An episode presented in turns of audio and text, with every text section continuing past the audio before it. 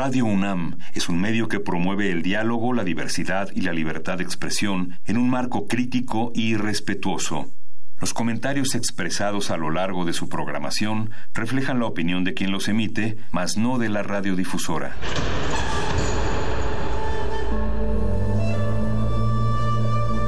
Un templo para la apreciación del ser mediante el sonido. mediante el sonido.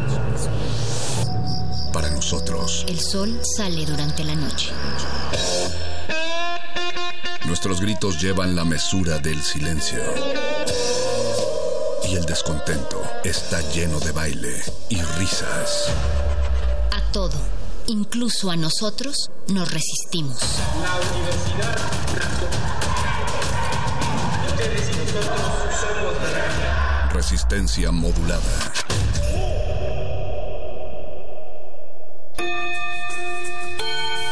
Motivos nos sobran. Queremos reencontrar nuestras raíces. Reafirmar lo aprendido.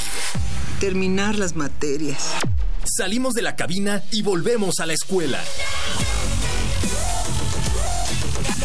Voces en el Campus. Una transmisión especial de resistencia modulada desde distintos planteles de la UNAM. Que la de GACO y Radio UNAM traen para ti. Próximo miércoles 22 de mayo, Escuela Nacional de Enfermería y Obstetricia. De las 12 a las 15 horas. Transmisión a las 20 horas por el 96.1 de FM. Hacemos comunidad. Universitaria. Resistencia modulada. Radio UNAM. Experiencia sonora.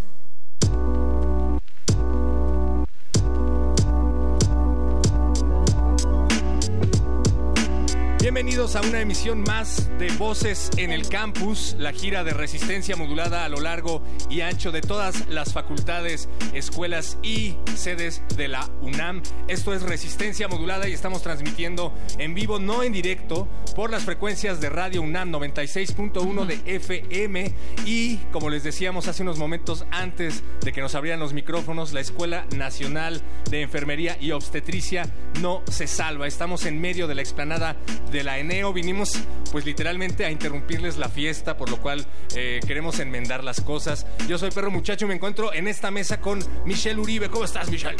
Muy bien, perro. Estamos aquí. El, hoy es este... 22. 22 de mayo. 22 de mayo es el día de la Eneo, de la escuela. Y tienen, tuvieron un evento hoy en la mañana. Estuvo el rector aquí presente, ¿no? Sobre la UNAM se adhiere a este nuevo programa que se llama Nursing Now. Ajá. Que el cual estaremos hablando más adelante sobre esto. Pero... eh, Y nos ahorita- colamos a la fiesta, obvio. Nos colamos a la fiesta. Pero ahorita tenemos aquí en la cabina a la maestra Rosa Zárate, que es eh, directora del ENEO. Así es. ¿Cómo se encuentra, maestra? Bien, bien, muy contenta, o sea, con un cúmulo de emociones porque toda la comunidad está disfrutando este evento. En principio, bueno, pues están ustedes aquí, ¿no? Voces Gracias, en gracias el campus. Es una estrategia de nosotros también para visibilizar lo que la enfermería hace y aporta a la salud del país, ¿no? Desde la UNAM. Y también, bueno, que tuvimos aquí al rector en nuestras instalaciones y eso también le da otro, otra visibilidad, ¿no? A la enfermería universitaria, que bueno, a veces por razones de estar fuera del campus, este, no tenemos el mismo impacto y visión, ni mucho menos, ¿no? Pero ahora que están en Radio sentimos- UNAM, se van claro, a famosísimos. claro, Les van a claro. rogar en rectoría que vayan para allá. Yo para también así lo creo, yo también lo creo. También tenemos aquí en la mesa a Ana Benito de, de GACO, que es quienes hacen posible Voces en el Campus. Gracias, Ana, por tenernos aquí. No, hombre, gracias a ustedes. Y además estamos muy contentos porque es la primera escuela que visitamos. Eh, tenemos en este proyecto eh, hacer visita a todas las facultades, las escuelas, los colegios, las preparatorias, los SHs. Y esta es la primera escuela, entonces con esta nos estrenamos y estamos muy, muy, muy contentos. Muy bien, pues eh, la patada inicial es la buena, así que Nos les va a ir vestimos- muy bien. Nos, vestimos, de largo y nos vestimos de blanco. Así es. claro. Con gorrito y todo. Les decíamos que no tengan miedo de romperse la cadera bailando cumbia en este evento porque estamos rodeados de enfermeros. Claro, no pasa nada. Todo bajo control. ¿Por qué la Escuela Nacional de Enfermería y Obstetricia no ha llegado a ser facultad todavía? Es importante que lo sea, pero ¿por qué el recorrido a llegar a ser facultad? Bueno, lo que sucede es que nuestra legislación universitaria es muy clara al respecto, ¿no? Tú eres facultad cuando tienes nivel de doctorado, formación de doctorado. Mm. Y la enfermería es una profesión nueva, joven, eh, en la universidad tiene desde 1911 y ya en la legislación universitaria desde 1945. Entonces realmente no es mucho el camino andado. Tenemos 50 años de impartir licenciatura, antes éramos de nivel técnico y bueno, ha sido un camino difícil, duro, de mucho trabajo, pero ahora ya tenemos posgrado, ¿sí? desde el 97 especialidades, 2004 maestría y ahorita acabamos de tener la aprobación en el Consejo Técnico del ENEO del proyecto de doctorado en enfermería de la, de, la UNAM, ¿no? Entonces, bueno, hasta que tengamos ese nivel de formación, entonces podemos hacer los trámites para ser facultad. Ahora, para las orejas jóvenes que nos están sintonizando y que probablemente se estén enterando de esta opción de la ENEO, cuéntenos más o menos cuánto tiempo debería de pasar alguien que no se fosilice en la Escuela Nacional de Enfermería y Obstetricia eh, para egresar para estudiar la enfermería. Para estudiar enfermería. Bueno, tienes que hacer este tres años de bachillerato, ingresas a la licenciatura y son cuatro años, más un año de servicio social, cualquiera de nuestras dos licenciaturas, ya sea en enfermería o en enfermería y obstetricia, que son las enfermeras eh, parteras, que atienden partos de bajo riesgo en cualquier área, y las enfermeras generalistas o con una licenciatura generalista, que es la licenciatura en enfermería o sea, cinco años y estás listo para ser enfermero. ¿Sí? Ya ves, Michelle, que querías estudiar enfermería, ya lo puedes hacer aquí en la Escuela Nacional. Claro. Mi, mamá es dentista. Ah, sí. Entonces. ¿Pero ya hace la sangre? Sí, pero no, por un momento dije, no quiero estar lejos un poco como de este ambiente y ahora estoy aquí en la cabina, en la ENEO. Muchas gracias. Eh, maestra, por acá veo que en el programa de también tienen como un trabajo de alguna realización con los enfermeros, de no nada más estar presentes en este ámbito de medicina, sino que también tienen actividades deportivas, o bueno, quieren implementar más actividades deportivas, culturales, cine, no revistas, por ahí estuve viendo. Entonces, ¿esto fue eh, de usted o ya se traía de más atrás? Bueno, en, en, esta gestión nosotros iniciamos el primero de febrero con esta gestión. Eh, fui nombrada por la Junta de, Gobierno el primero de febrero de este año y bueno, en este plan de desarrollo institucional, uno de los eh, aspectos que los propios jóvenes, cuando yo estaba en el proceso de, de auscultación, me acercaba a ellos y me decían que era algo que faltaba, ¿no? Les decía yo que estar fuera del campus tiene sus bemoles, tiene ventajas, pero tiene otras desventajas. No compartimos los espacios culturales, no compartimos la, oferta cultural y de la universidad y entonces era algo que teníamos que meter fuertemente al proyecto. Porque además la formación integral de cualquier profesionista tiene que pasar por esto, ¿no? Por ser un ciudadano del mundo, ser un estudioso de su cultura, de su historia y enfermería no se puede quedar atrás. Y estar eh, con esto reforzándolo a través del cine, de las bellas artes, de la literatura, de la buena música, de la música en general, popular y demás, creo que eso le hace falta a las enfermeras y enfermeros. Y el deporte, ¿no?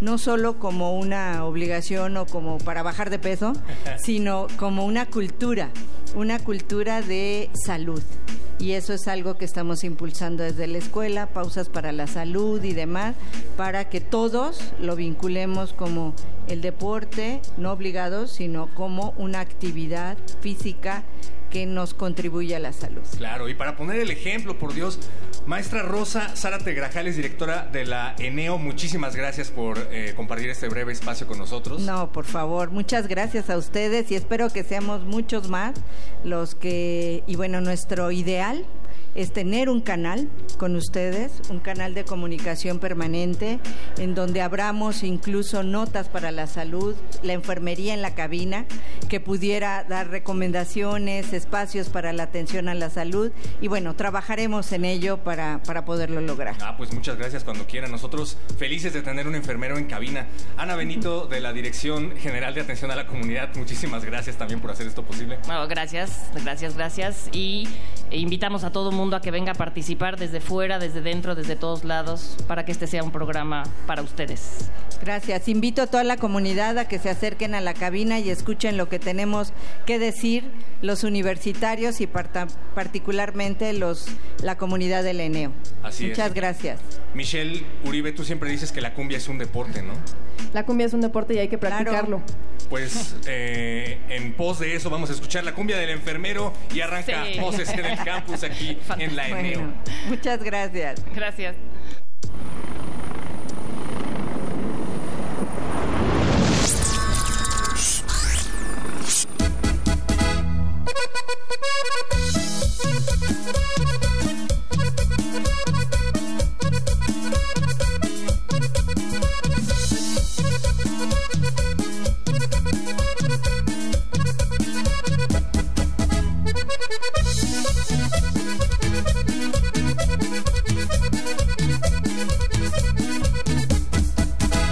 No ando vestido de blanco, pero todo el día vacuno. Me dice el enfermero, porque no se escapa ni una. A comprarme una caguama o un botecito suelto. Solo conociendo a uno, lo vacuno yo pa' eso. Vacunándome la paso, vacunándome la llevo.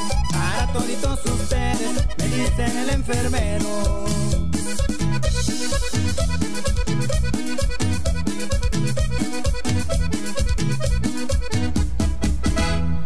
El enfermero vacuna con algodón y jeringa, pero el enfermero nuevo de otra manera practica de vacunar a la gente solo con la platiquita, ni siquiera los conoce y hasta le dice compitas, vacunándome la paso, vacunándome la llevo, para todos ustedes, me dicen el enfermero.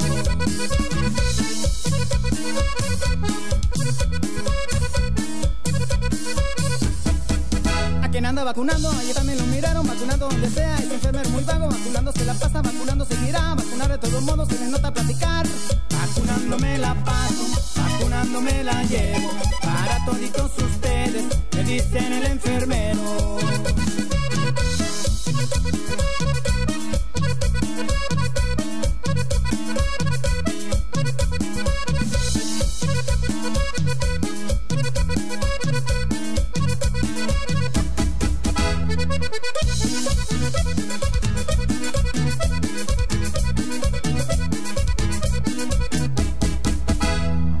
Enfermero borracho se la lleva en los expendios, pidiendo para la caguama, también para cigarros sueltos. La gente le sigue dando, ya lo tiene mal impuesto, por eso se la navega, vacunando los parejos, vacunándome la paso, vacunándome la llevo, para toditos ustedes, me dicen el enfermero.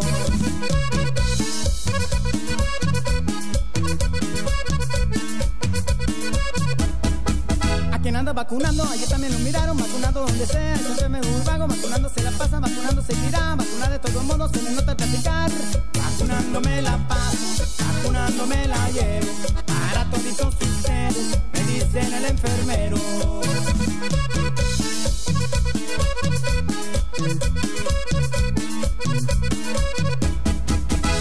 Vacunando, ayer también lo miraron, vacunado donde sea, y siempre me vago, vacunando se la pasa, vacunando de todos modos, se le nota platicar, vacunándome la paso, vacunándome la llevo, para toditos ustedes, me dicen el enfermero.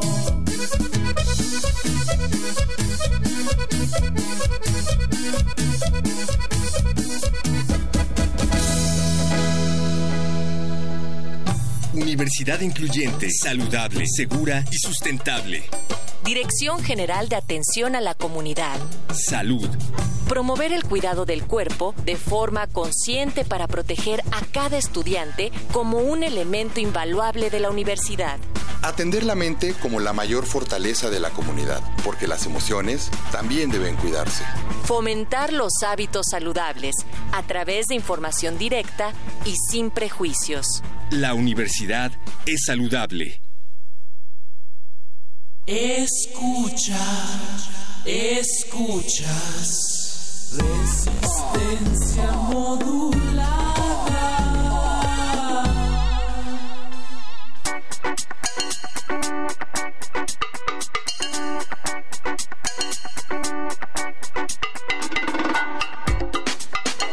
Seguimos en vivo desde la explanada de la Escuela Nacional de Enfermería y Obstetricia. Esto es Voces en el Campus, transmitiendo a través de las frecuencias del 96.1 de FM Radio UNAM. Y después de haber estado bailando cumbia, lesionarse la cadera, atenderse y luego volver aquí a la cabina, tenemos en los micrófonos a Mario Conde. Bienvenido, Mario. Mi estimadísimo perro muchacho, muchas gracias y qué gusto estar compartiendo micrófonos otra vez contigo.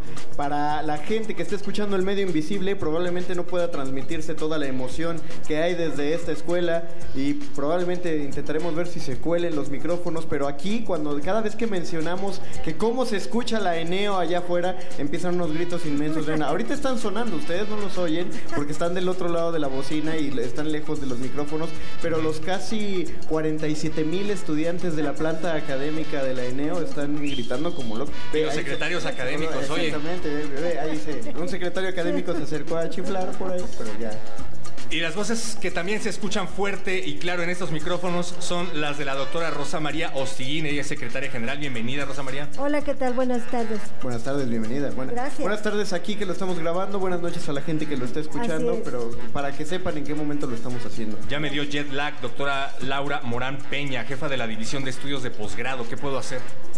No, no hay problema. Eh, estás en la escuela de enfermería y aquí por supuesto que se va a resolver tu problema. Ustedes, nunca, en esta escuela nunca hay miedo de que algo pase a alguien así de repente, ¿verdad? Porque hay como 700 personas dispuestas. Estamos preparados para ello, así es. Momento. Así es como se siente el ambiente, maestra Leticia Hernández Rodríguez, coordinadora de licenciatura.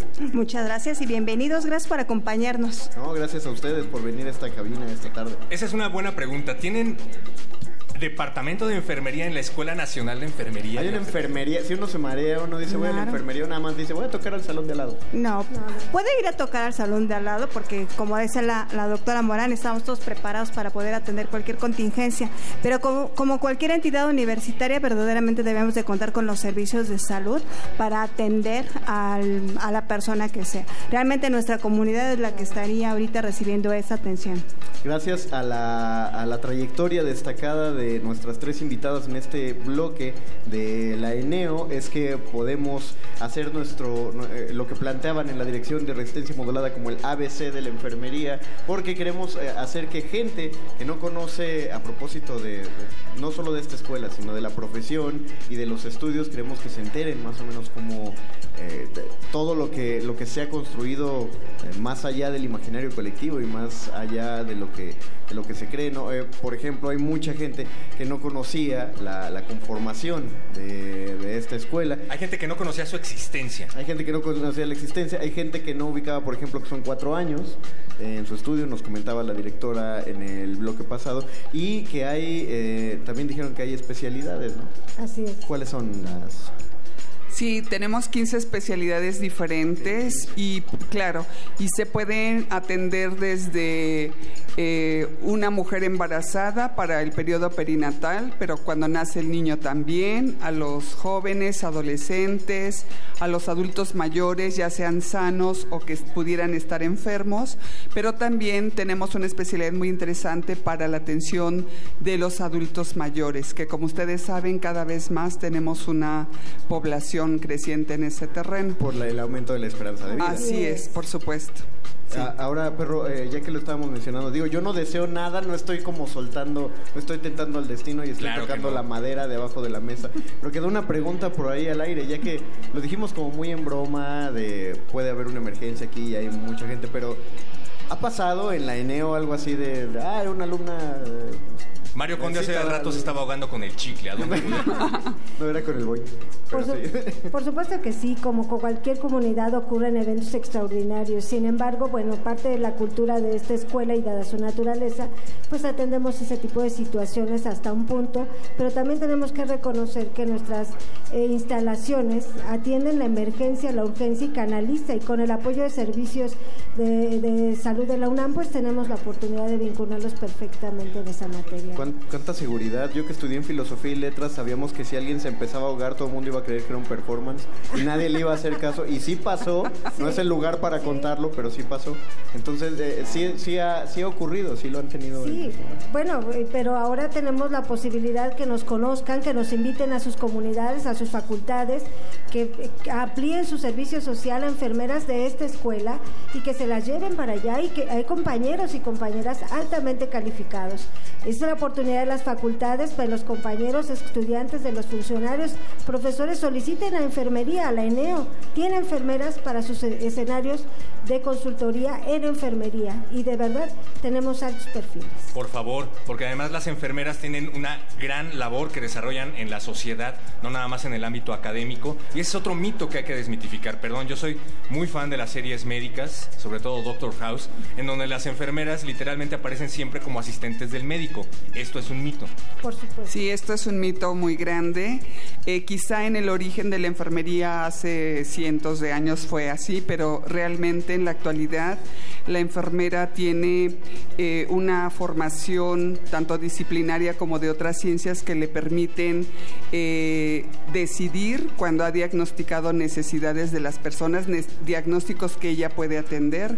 Entonces ella puede intervenir muy efectivamente para resolver problemas de salud, no solamente para la curación, sino también para la prevención. Entonces sí es un mito.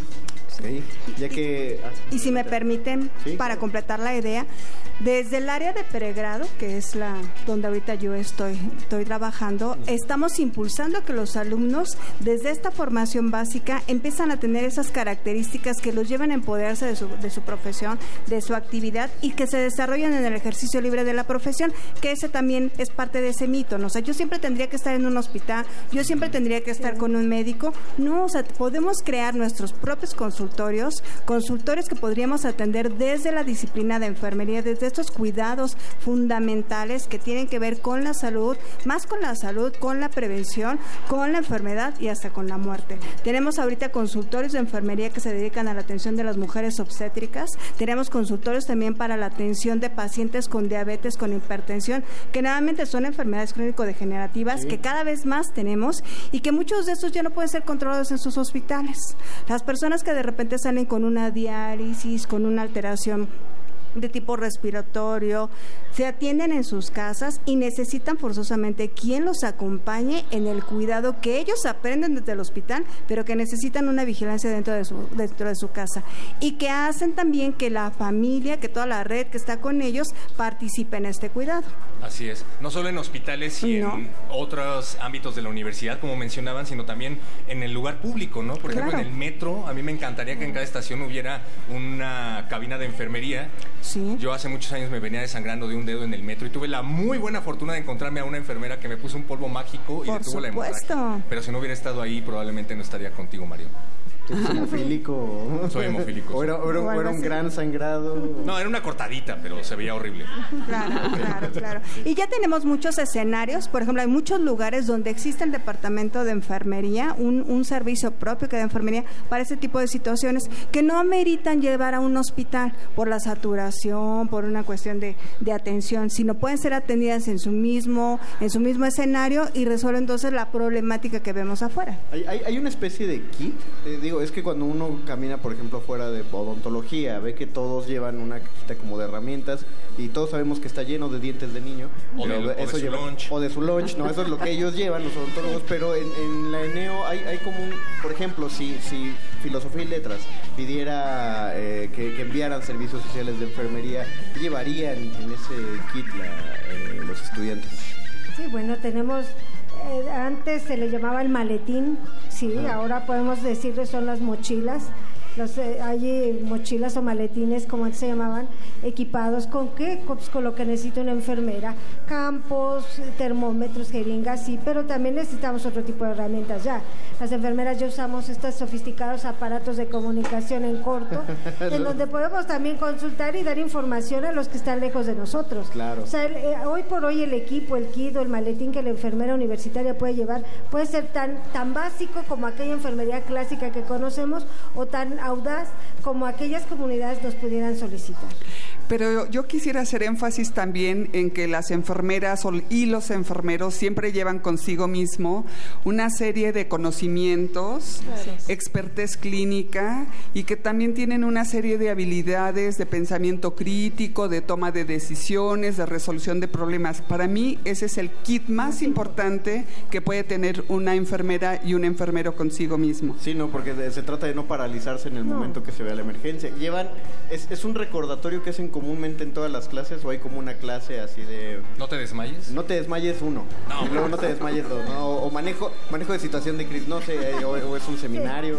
Que cree que ahí tenemos una fórmula, pero no hay que contárselos a muchos. Se No. trata de lo siguiente.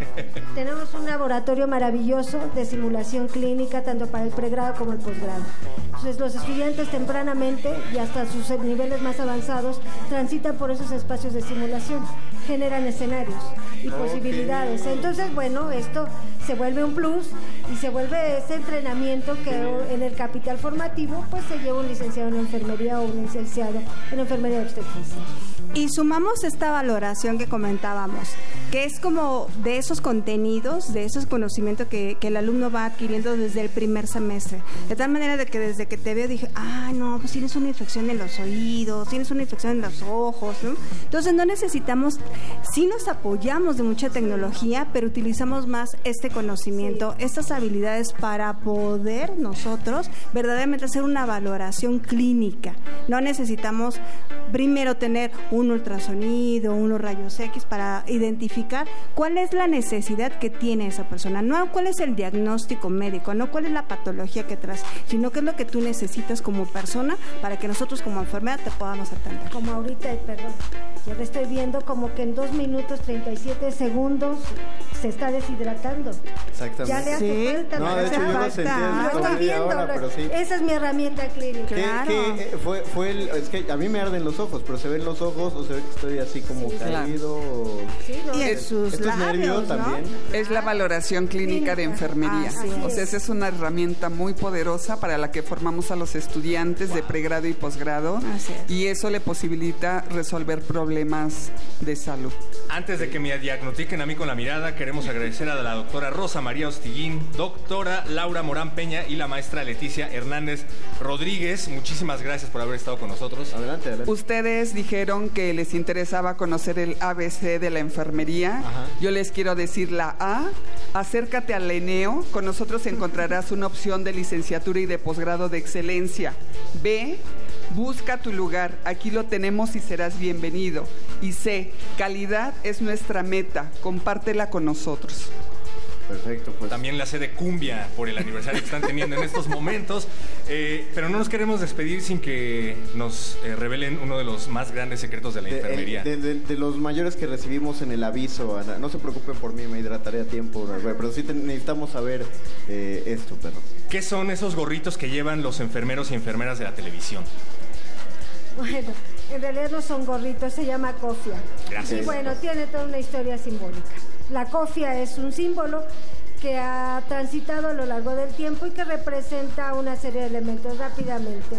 Se utilizaba como una cofia, era larga, hoy se ha cortado, se ha modificado, pero es un símbolo de pureza, de, orden, de organización, de muchas otras Ética. cosas.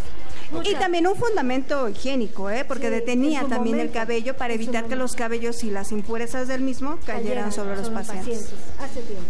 Muchísimas gracias. ¿Y sus Perfecto. cofias, niños, por qué no las traen puestas allá afuera? Porque todavía no tienen. Ah, sí, porque todavía no tienen jerarquía. O, en- en- O sea, hasta que te titules puedes usar una cofia. No. Es como cuando los directores de orquesta les entregan su varita y aquí se. Su batuta. Su batuta. Así es. Algo así, algo así de, algo hay de eso. Ok, perfecto. Pues ya eh, tú ibas a presentar la rueda, ¿no? Muchísimas gracias una vez más y vamos a escuchar. ¿Ubicas a un grupo que se llama Sonido Desconocido 2? Ah, no.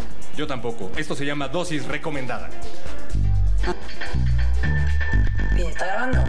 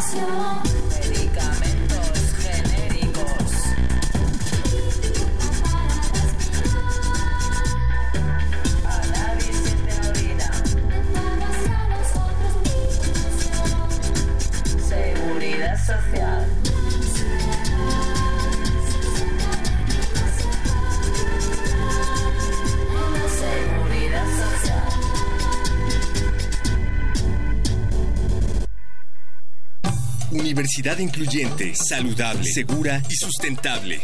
Dirección General de Atención a la Comunidad. Inclusión. Puedes verla al transitar en los pasillos, sin importar ropa, cuerpo o color de piel. Se escucha en las aulas, donde hay acceso a la información sin importar género, preferencia o identidad sexual. Se siente en el campus, donde puedes ser como quieras y siempre habrá personas que comparten nuestra identidad. La universidad es incluyente. Escucha, escuchas.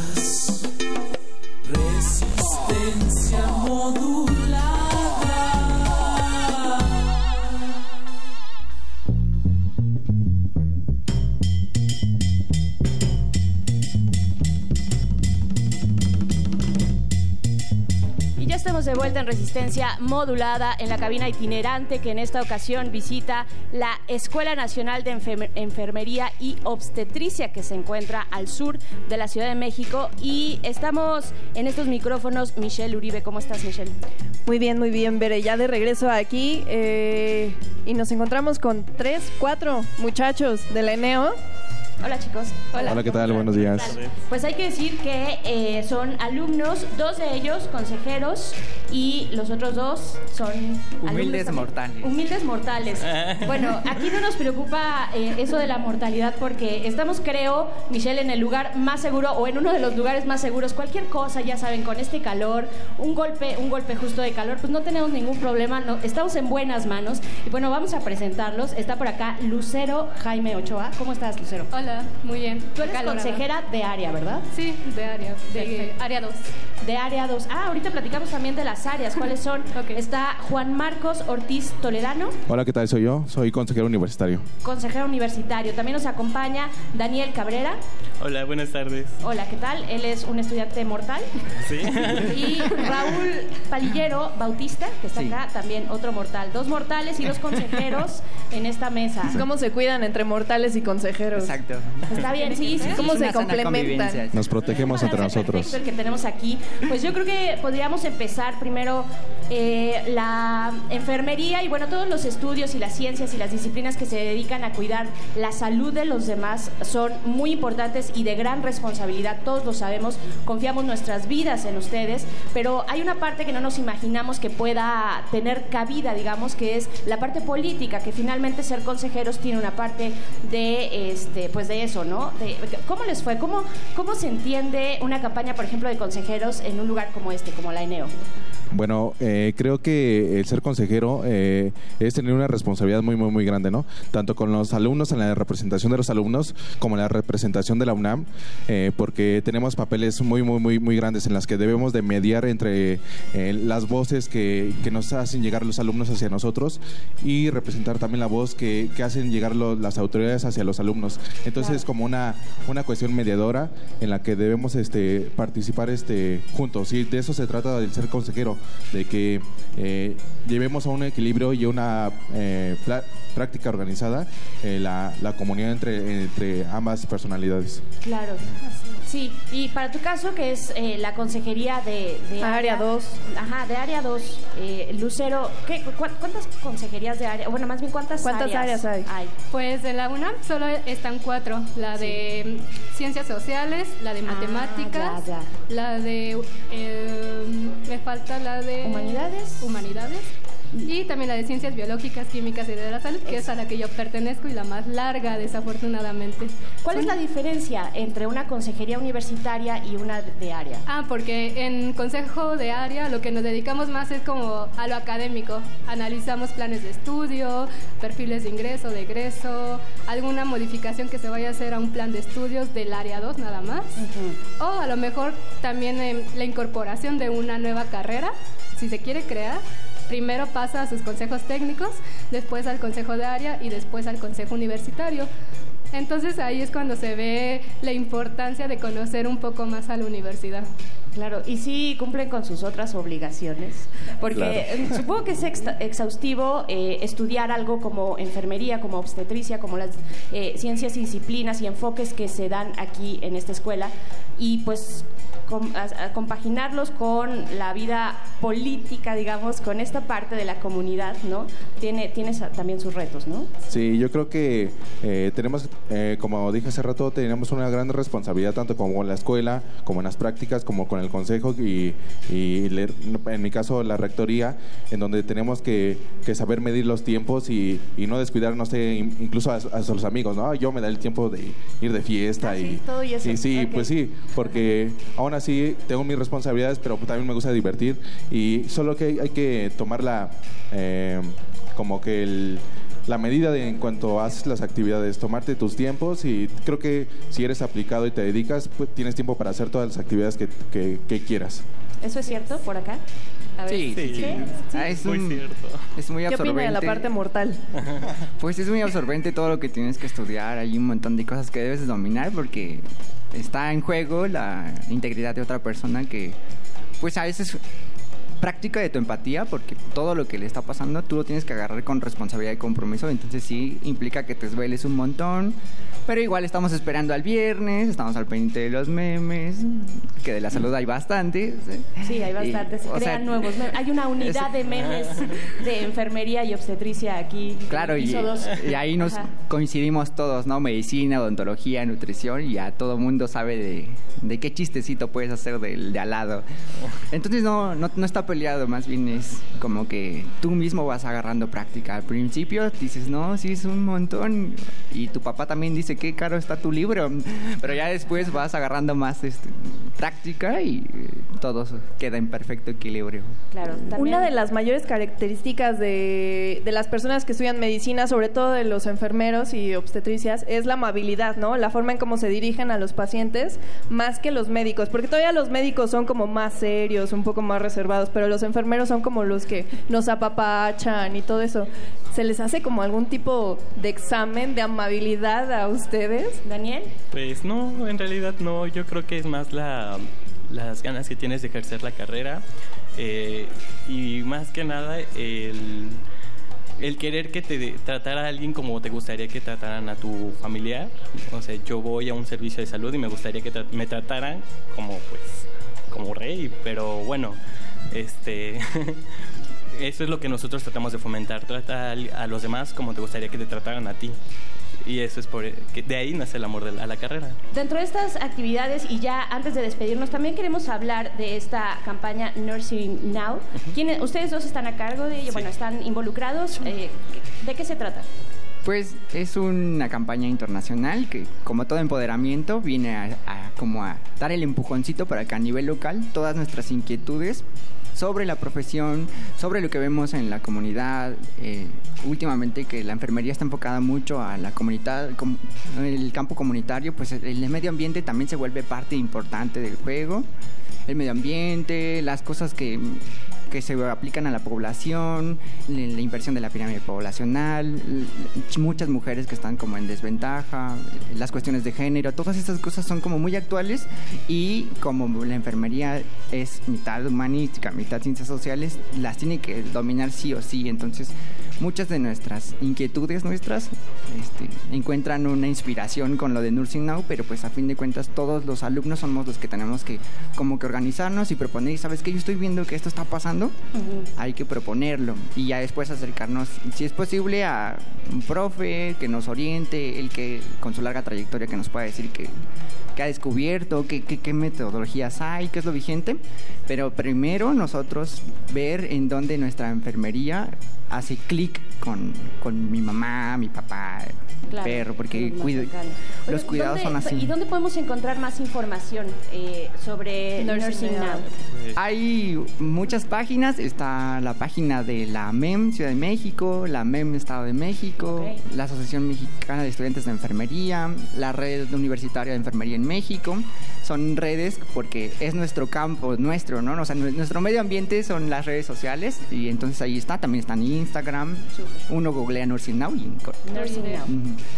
También. Pues Pues muchísimas, muchísimas gracias, por haber estado con nosotros aquí en, en la cabina, a Lucero, a Juan Marcos, a Daniel y a Raúl. Eh, seguimos aquí transmitiendo desde la ENEO. Muchísimas gracias, Veré. Gracias, Michelle. Vámonos con música. Regresamos en breve. Esto es Resistencia Modulada. Y lo que vamos a eh, escuchar en este momento es. A ver, díganos qué. Eh, Sonora Cañonera, enfermera, es la rola. Esto es Resistencia Modulada.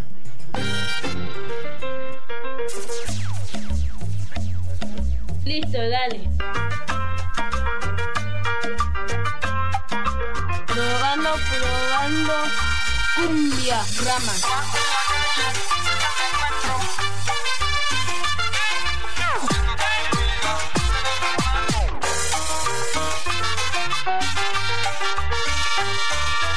Cuando en la calle siempre te encuentro, linda enfermera, toda de blanco, siento que mi vida se va enfermando por un beso tuyo, no sé qué hacer. Vidas y amores, sabes que tú eres la flor que quiero, siento que mi vida se va enfermando por un beso tuyo, no sé qué hacer.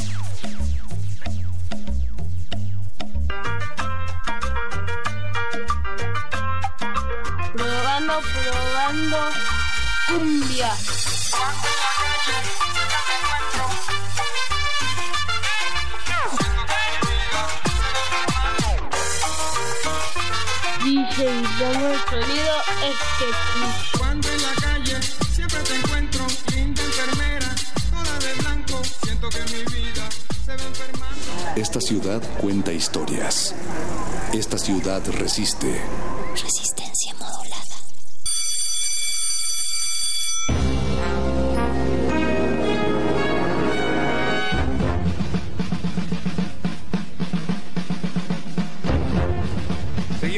Desde la Escuela Nacional de Enfermería y Obstetricia. Esto es Resistencia Modulada.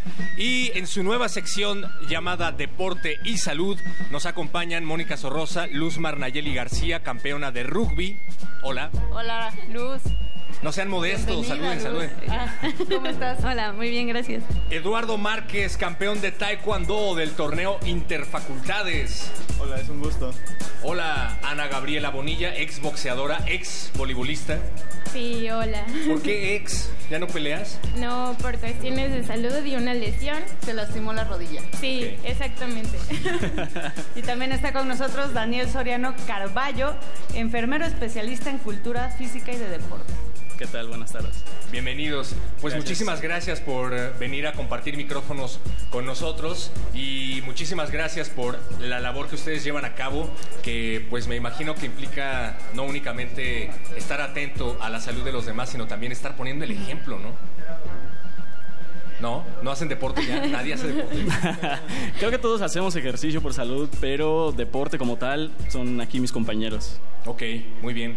Tenemos una breve dinámica que queremos que nos ayuden con ella, por favor. La mayoría de las personas, sobre todo en México, creo que tenemos uno de los primeros lugares en obesidad a nivel mundial. Primero, ¿qué opinan de, de ello, chicos? O sea, ustedes que están inmersos en esta cuestión de deporte y salud, ¿qué opinan de este tema? ¿Por qué de repente nos hemos vuelto como ese número rojo de ser el país ¿Es con más dieta de obesidad? tacos? ¿Son los tacos, las gorditas y las tostadas? Es cuestión cultural, yo creo que sí, además de la alimentación, tiene que ver con el sedentarismo y la tecnología. Cada vez nos volvemos más sedentarios, al tener menos actividades gastamos menos energía, nuestras cosas, nuestras más bien nuestras habitualidades son no hacer nada. Todo lo tenemos sencillo, todo lo tenemos en una máquina, dejamos de hacer cosas. Creo que esa es la principal causa de estas enfermedades. El fast food. El fast food, además. Además. Y ahora con las aplicaciones para pedir comida no podemos parar. Eh, antes de platicar con la niña Ana que se lesionó la rodilla, queremos platicar con quien sigue practicando rugby. ¿Cómo te va? Pues muy bien, es un deporte poco conocido aquí en México, pero está ganando mucha difusión porque nos ha estado yendo muy bien, tanto al equipo varonil como femenil. Creo que ya estamos, nos hacemos notar, entonces la UNAM ya está haciendo un poco más de difusión, ya nos está volteando a ver y eso está muy padre. Oye, no había visto tu dije de Amona Mar. Da. Muy bien, eres ruda por dentro. bien. Entonces. Escúchanos los viernes, ponemos heavy metal. Sí, va. Muy bien. Eh, y en esta cuestión de género, ¿cómo te va con el rugby? ¿Qué tantos equipos de, de rugby, rugby femenil hay? ¿Qué tan difícil es encontrar este, pues, Hay- chicas con la misma inquietud también?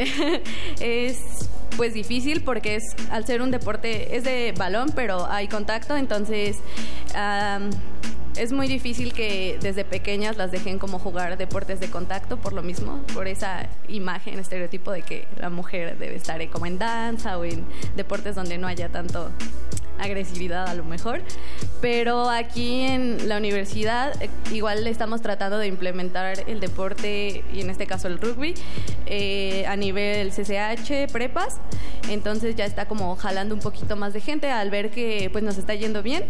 Igual en otras universidades ya están formando sus equipos, entonces creo que se está rompiendo ese estereotipo, a lo Estigma, mejor estigma de, ajá, de que es un deporte para hombres, ya es más inclusivo. Como el box. por ejemplo. Sí. Ana, ¿tú también eres metalera? Eh, me gusta de todo, de todo, de todo. Eh, Eso dicen todos hasta que escuchan a Mona Mar. Cannibal Corpse. Creo que no lo he escuchado, debo escucharlo, pero este, creo que en mi caso igual. Platica con Luz. Con el bot, sí, me pasa lo mismo, no, no hay ese apoyo, sobre todo en el caso de las mujeres, es así como de, oye, entrenas box, pues que me quieres golpear o qué, ¿no? Y es como de, oye, no. Muchas veces este, este deporte me lo implementó mi padre, que también fue boxeador, y entonces me dice, esto es para canalizar energías, ¿no? Saber este tranquilizarte y a lo mejor hasta cierto punto eh, defenderte, pero no para ser agresivo. Pero si lo has utilizado, o sea, algún tipejo se ha querido pasar de lanza y le has Mm, como tronado la tal, mandíbula. como tal no. Digo, esa manera de tranquilizarme, pero sí tuve unos problemas en la secundaria por saberme defender. Pero no, es un deporte, no algo para ser agresivo. Claro. Y en tu caso, Daniel, ¿cómo ocupas esta cuestión de la energía que, pues, que también el taekwondo, el deporte que tú practicas, se requiere mucho? ¿Cómo la canalizas, sobre todo? Eh, el taekwondo no, se forma como una disciplina, ¿no? Entonces, el hecho de pues ir a taekwondo, el estar ahí, de- desde un principio te dicen, sabes que esto no es para golpear gente, es una disciplina de la cual tú te vas a encargar de canalizar tu energía, de ser mejor e ir mejorando, ¿no?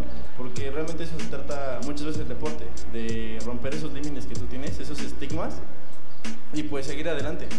¿Es cierto que te enseñan taekwondo y karate para nunca utilizarlo?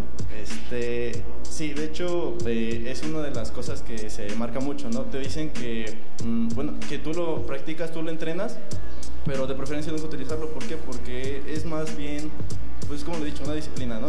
Eh, realmente son pocas las veces donde tú te llegas a defender, por lo mismo de que te enseñan a moderarte, a saber llevar, pues, darle paciencia a las personas para que no tenga que llegar a un punto así. Ok, qué bueno. Qué bueno que les enseñan a ser pacientes. Yo debería de ir allá. Daniel, Tú sacas toda, toda tu energía con el headbanging. Y en el micrófono, pura adrenalina. Ahora sí, ¿qué te parece si vamos entrando a la dinámica que les tenemos preparados a estos chicos, que es acerca de, pues, justamente qué actividades son las que más nos ayudan a quemar ciertas calorías? ¿Qué actividades nos convienen también? A veces pensamos que algunas actividades eh, pues son muy relajantes y en realidad estamos haciendo demasiado esfuerzo, físico. Para todas las orejas inactivas que quieren empezar a quemar grasa del otro lado de la bocina, tenemos aquí a cuatro expertos que nos van a decir qué quema más grasa, una hora de caminar lento o una hora de yoga.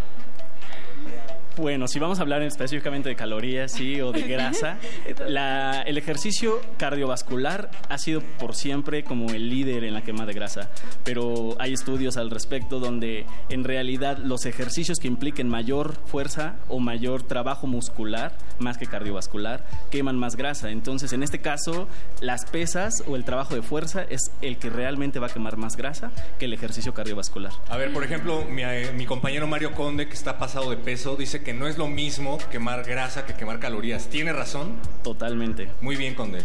Sí, las, las calorías en general vienen de los tres macronutrientes principales, carbohidratos, proteínas y lípidos. Cuando nosotros quemamos calorías puede ser de alguna de estas tres fuentes. Quemar grasa pues es directamente el tejido adiposo. Ya ves, perro, vas por buen camino. vas Eso espero, eso espero. ¿Qué quema más calorías? chicos? Calorías. ¿Una hora de voleibol o una hora de golf? Venga. Híjole. Una hora de voleibol, supongo. Sí, Sí. inciso A o inciso B. Inciso A o inciso B. Quizá por la, por la exigencia corporal, la exigencia física, pero también la exigencia mental y el estrés y no sé qué emociones De- tenga el golf, también quema calorías, pero yo me voy por el voleibol. ¿El voleibol? ¿Ustedes Pero, sí por pero- pero tenemos alguien que juega voleibol No sé, o que yo creo que yo por el golf. ¿Por qué? Oh, rayos. ¿Por qué podría ser? No sé, exacto, a lo mejor ese estrés de ser tan exacto para meter la pelotita en un hoyo. Podría ser como que te active más eso, la verdad no sé. Es, una pregunta muy capciosa, ¿eh? Ana tiene razón. Una hora de golf quema de 314 a 391 calorías, según nuestro experto Mario Conde, mientras que una hora de voleibol quema de 292 a 364 calorías. Probablemente por lo que decías tú, Daniel, por el estrés. Sí, estrés. Sí, Ah. claro. Eso, eso, eso. Es por eso. por eso es que los godines son tan delgados, perro muchacho, por No el todos. estrés. Ah, bueno, sí, eso puede ser. ¿Qué quema más? ¿Una hora de senderismo o una hora de tenis? Más calorías. Una hora de senderismo. ¿Por qué? Por el sistema energético que está utilizando, porque se mantiene en un sistema netamente aeróbico por la cantidad de energía que está haciendo. Bueno, no netamente eso nunca existe, pero en su mayoría aeróbico. Entonces va a quemar más calorías una hora de senderismo. ¿Tú qué ver, ¿ustedes dices, qué Daniel? Los veo con cara de... Eres el típico que tiene cara de que todo lo que están diciendo es una tontería. ¿Una hora de senderismo o una hora de tenis? Mm, Yo digo que el tenis, ¿no? Porque por lo mismo, si se menciona con el golf, es un, eh, el practicar tenis es un deporte que es meramente de estrés, ¿no? El simple hecho de tener la suficiente puntería para poderle pegar con la raqueta a la pelota te puede causar suficiente estrés. Una hora de tenis quema más calorías que una hora de senderismo, porque una hora de senderismo quema de 438 a 546 calorías, mientras que una hora de tenis quema de 584 a 728, según nuestro experto Mario Conde.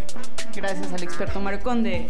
Y la siguiente tómbola es: ¿qué quema más calorías? ¿Una hora de taekwondo o una hora de levantamiento de pesas?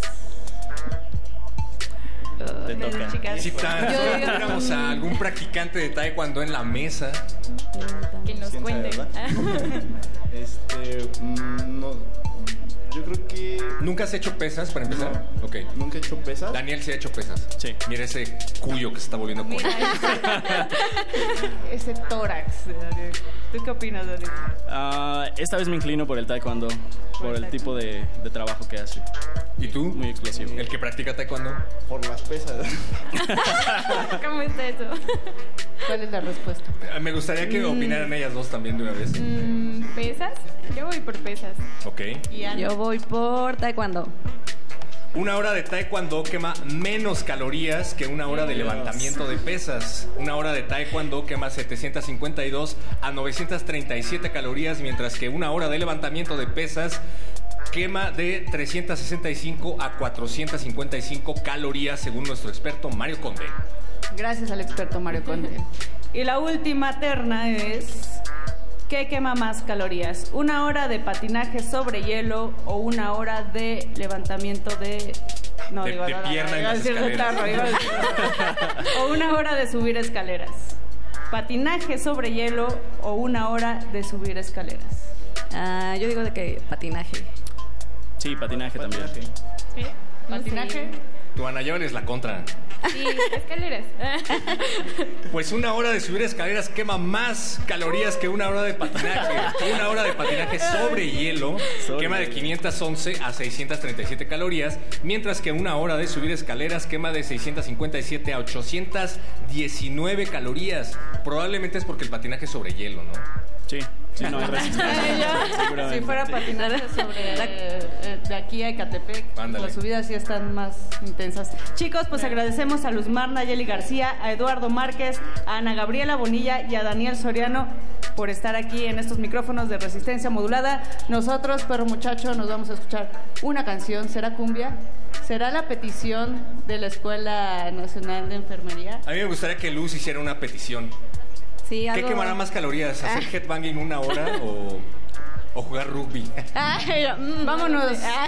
con Fanática Sensual de Plan B, que la dedica Fernanda Dávalos a Víctor Díaz de segundo semestre.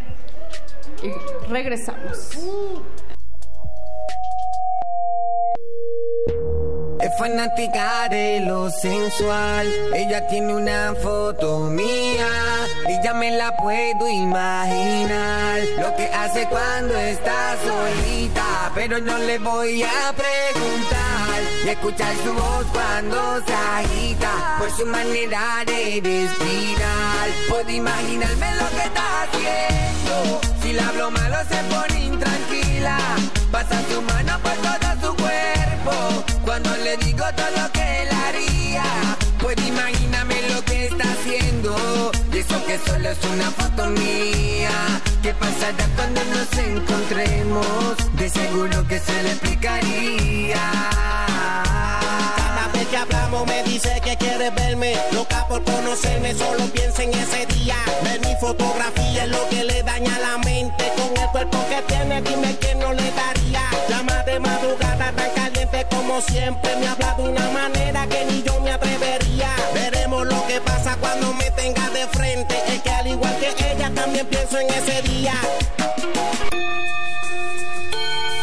Motivos nos sobran. Queremos reencontrar nuestras raíces, Reafirmar lo aprendido. terminar las materias. Salimos de la cabina y volvemos a la escuela. Voces en el campus. Una transmisión especial de resistencia modulada desde distintos planteles de la UNAM. Que la de GACO y Radio UNAM traen para ti. Próximo miércoles 22 de mayo, Escuela Nacional de Enfermería y Obstetricia. De las 12 a las 15 horas. Transmisión a las 20 horas por el 96.1 de FM. Hacemos comunidad. Universitaria. Resistencia modulada. Radio UNAM. Experiencia sonora. Escucha, escuchas. Resistencia modulada.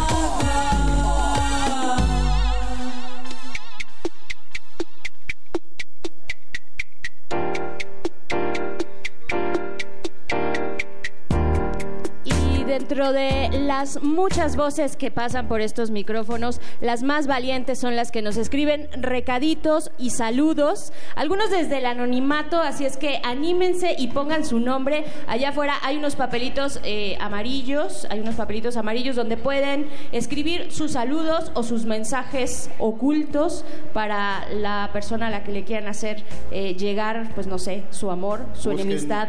Busquen al hombre de la gorra negra y la playera de resistencia modulada. Él les puede dar los recados que los vamos a decir en este momento. Ah, y busquen a Ana Benito también, la de chaleco de atención a la comunidad de GACO. Nos va a dar los mensajes que los vamos a decir aquí en vivo, pero van a escucharse durante la noche a través del 96.1 de FM de Radio UNAM. Pues para Natalia, a Natalia le dicen que la aman. Atentamente, tu mamizonga. Ok. Saludos, mamizonga. Ahí está, ya levantó la mano. ¿Quién eres, mamizonga o eres Natalia? Eres Ella es mamizonga. Ahí está mamizonga. ¿Quién También Karen Mónica manda saludos a su familia, así que un saludo enorme de parte de todo Radio UNAM a la familia de Karen Mónica. Sí, no, sí, atentamente Karen Mónica. Sí, sí. Así es, y también Marifer, Marifer toma todo el valor del mundo para decirle a Sergio que lo ama mucho. Ahí está. Ojalá se haya quedado, haya quedado registrado en los micrófonos ese AO colectivo que sonó en toda la Eneo. Y ya tenemos a nuestras invitadas de este siguiente bloque, mi querida señora Berenjena. Así es, vamos a hablar de uno de los programas muy interesante de verdad, uno de los programas de servicio social, en este caso el servicio social rural. De verdad qué importante tenerlas eh, en estos en estos micrófonos. Está la maestra Angelina Rivera por acá. ¿Qué tal, maestra? Hola, buenas noches. Buenas noches, sí, porque vamos a noches, no- estamos ahorita en vivo y al ratito lo escuchamos. Exactamente. La maestra lo, en- lo entendió todo muy bien. También está por acá eh, Nadia Tonantzin Flores, que es pasante de la licenciatura en Enfermería y Obstetricia. ¿Qué tal? Hola, ¿Dónde buenas? Por acá, por acá Nadia. Eh, tenemos a la maestra, a la doctora Ana Rita, que también está por acá, que coordina precisamente este centro universitario de enfermería comunitaria, el CUEC. Bienvenida. Hola, hola Mario, gracias. Y ah, ¿Quién nos falta por acá? ¿Quién nos nos, falta Dulce Yo por aquí. Patricia, Dulce Patricia. Dulce Patricia Negrete, bienvenida. Gracias, muchas gracias. Que eres pasante de la LE. ¿Qué es LE? Licenciatura. en- Licenciatura en enfermería. Ah, muy a bien. mucha honra. Bienvenida. Pues bienvenidas todas. Gracias. Pues cuéntenos eh, de qué se trata, de qué se trata eh, esta, este servicio social que se va, que se dirige a lo rural, sobre todo en qué espacios, para empezar a, a imaginarnos dónde lo están aplicando, dónde trabajan, eh, maestra Angelina. Ah, sí, mira, aquí en nuestra escuela tenemos dos planes de estudio, uno que es la licenciatura en enfermería y obstetricia y otro que es la licenciatura en enfermería. En el caso de la licenciatura en enfermería y obstetricia, nuestros egresados hacen su servicio social en un programa de partería integral rural, donde ellos prestan, eh, a- además de prolongar su formación, ellos se van a comunidades donde eh, la mortalidad materna e infantil sigue siendo un problema en nuestro país. y ellos eh, se insertan a estos programas y van a las comunidades y proporcionan atención antes del embarazo, durante el embarazo, en el parto y en el cuidado y atención del recién nacido. Muy bien, importantísimo. Este, hay una, una duda en general que es lo que vamos a plantear después para hacer nuestra dinámica, pero desde que yo estaba leyendo lo, el- pues las dificultades a las que se tienen que enfrentar, se me ocurrió pensar, ¿han tenido o, o en estas prácticas se tiene que improvisar? De repente me refiero a, a cuando no se cuentan con los recursos necesarios, eh, no, no sé si en medicamentos o en, o en aparatos o, o utensilios obstétricos, no sé, eh, pero tienen que improvisar algo así en el momento en el que están en estas comunidades y suplantar una cosa por otra. Así es, en todas nuestras las unidades de salud, pues hay normas, hay programas que nos rigen, pero ese es algo a lo que nosotros nos enfrentamos, ¿no? Eh, son comunidades rurales donde no toda mm, no tenemos todo, toda, todo a nuestro alcance y pues sí, llegamos al momento en que tienes que improvisar. Eh, en mi experiencia personal, eh, nos tocó, por ejemplo, una atención de parto a las 3 de la mañana, donde la paciente pues ya llegó completa. Era una paciente gesta 3, eh, pero de 26.6 semanas de gestación.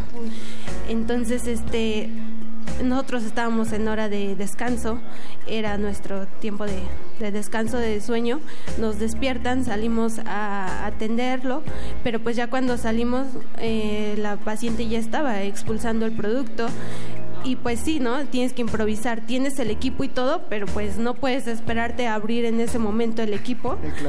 Y pues hay que salvar a ese bebé porque lo dejas caer, la paciente estaba parada. Entonces lo dejas caer, pues no, ¿verdad? Eh, jalas eh, la, un campo que se encontraba al lado, en lo que la enfermera, claro, trae el equipo correspondiente, estéril, y bueno, ya una vez que el equipo está al lado, pues ya lo hacemos el cambio y co- continuamos con los cuidados. Per- perdón, antes de seguir escuchando estas, o sea, seguro va a haber como más de este tipo de anécdotas muy interesantes. Sí, sí quisiera saber para la comunidad que está escuchando y que no ubica muchos de los términos, mencionaste gesta 3, ¿no? Eso que... Es su tercer embarazo de la paciente. Ah, ok. Y llegó completa significa Que que ya ya, estaba dando a en luz. dilatación, digamos, Sí. completa, ok. Que son 10 centímetros de dilatación, creo. 10 ¿sí? centímetros de dilatación, correcto. más para, para la doctora Ana Rita Castro, doctora que coordina el Centro Universitario de Enfermería Comunitaria, justo cuando se presentan estas compli- complicaciones, digamos, instrumentales, ¿no? Que no tenemos, que no tienen, no cuentan con los elementos técnicos para abordar un problema, una emergencia en estos espacios rurales. se- yo creo e intuyo que dentro de una comunidad hay mucho más apoyo que tal vez en espacios urbanos. ¿Cómo ha sido esta experiencia? Efectivamente, Bere, eh, en comunidad hay otras dinámicas, ¿no? Y es importante conocer muy bien a la comunidad, o sea, los procesos, los actores, quién es el líder, quién es la líder, quién es, dónde están los espacios donde hay mayor riesgo, ubicar a las posibles parteras, por ejemplo, en San Luis de Tlaxaltemalco hay una, ¿no? Entonces, es importante tener un conocimiento claro de la comunidad, justamente por eso que tú dices, se puede presentar esta y seguramente Dulce les va a comentar otras, ¿no? Ella es pasante del centro y entonces tienes solamente tienes que tener mucha creatividad. O sea, el enfoque comunitario en enfermería exige mucha creatividad y sobre todo tener una disposición para trabajar con la comunidad en sus tiempos. Hay una temporalidad distinta a la nuestra, a la que tenemos que cumplir al horario, ¿no?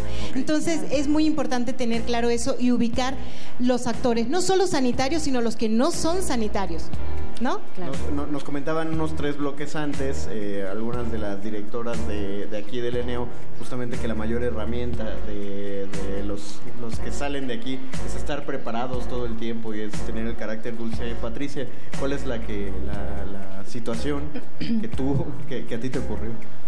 Bueno, pues primero que nada y complementando la idea de cada una, eh, algo que se nos exige mucho a nosotros como profesionales de enfermería es llevar un o formar un pensamiento crítico. ¿Para qué? Para tomar las decisiones adecuadas en el momento, que precisamente eh, van a estar enfocadas a las necesidades de cada situación y a quienes están involucrados en esa situación. Entonces, eh, sí se requiere de improvisar, pero con un conocimiento, o sea, con un fundamento. Claro. Ir caminando con, con la seguridad, ¿no? Este, sí, precisamente en comunidad te encuentras muchísimas situaciones difíciles, em, situaciones distintas que pues sí requieren de saber abordarlas, ¿no? Claro. En, en, un momento más, como sabemos que ustedes tienen además agilidad mental de respuesta, porque la respuesta es inmediata y ya las vamos a poner a sufrir un poco. Eh, les vamos, las vamos a poner a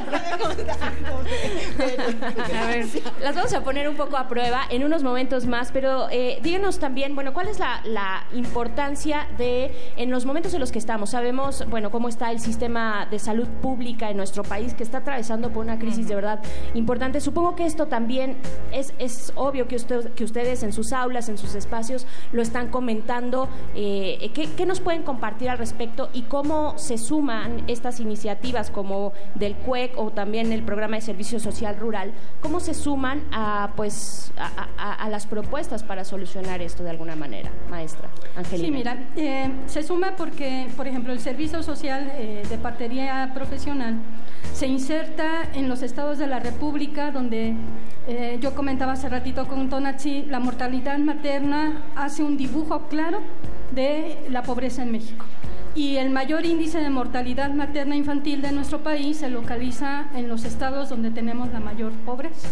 Entonces, la inserción de nuestros pasantes, ellos aportan al bienestar y al cuidado de la salud de estas comunidades. Hay un tema de género ahí, perdón que la Por supuesto, mira, nuestros pasantes eh, llevan su formación, sí, uh, tiene implicaciones personales para el pasante, sobre todo los que están en comunidades rurales, pero también tiene implicaciones culturales este, eh, con la comunidad, porque ellos, como lo decía eh, Rita, primero tienen que conocer a la comunidad y parte de conocerlo es eh, la interculturalidad. O sea, tienen que encontrar ese punto medio donde yo tengo mi propio contexto cultural, pero esta comunidad tiene también un contexto cultural Claro. y no puedo llegar a, a agredir ese contexto. ¿Hay implicaciones de género? Sí. Eh, el, propio de ellos, sí. Eh, las implicaciones de ellos como personas, pero también lo que viven en las comunidades, ¿no? Eh, donde encontramos violencia, discriminación, eh, desigualdad, eh, etcétera, ¿no? Sí. Pues eh, se salvaron de, Se salvaron. de, nuestra, de, de- de nuestra dinámica porque el tiempo... De la guillotina radiofónica la que nos llegó, más bien nos, nos vino a salvar. Sí, por Adelante, favor. adelante. Sí, solamente queríamos este, acotar que sí colaboramos eh, con el sistema de salud institucional, en el sentido, por ejemplo, en esto que hacemos de eh, una estrategia de atención primaria, trabajamos con el nivel primario y local, con las comunidades. Entonces, no es que estamos disputando espacios con el sistema de salud, con el centro de salud, para nada, es un trabajo complementario importantísimo porque es un, a un nivel muy local, muy primario. Entonces, estamos también en sintonía con ellos, pero de manera también complementaria y en colaboración. Sí, hay una armonía de labores, ¿no? Sí, Sí. te- tenemos Eso- tiempo todavía. ese Sí, no, les dimos un cable de... de- de- El teléfono rojo de sonó. rectoría dijeron, no, sí, dense tendido con Ah, qué Porque, sí, porque además es importante, yo creo, la, la maestra ya tiene toda la experiencia, pero escuchar a las pasantes porque están allí en su servicio social, creo que es importante y más en este programa que es de voces, ¿no? Las voces de la ENEO, ¿no? Que se manifiestan aquí. Gracias. Sí.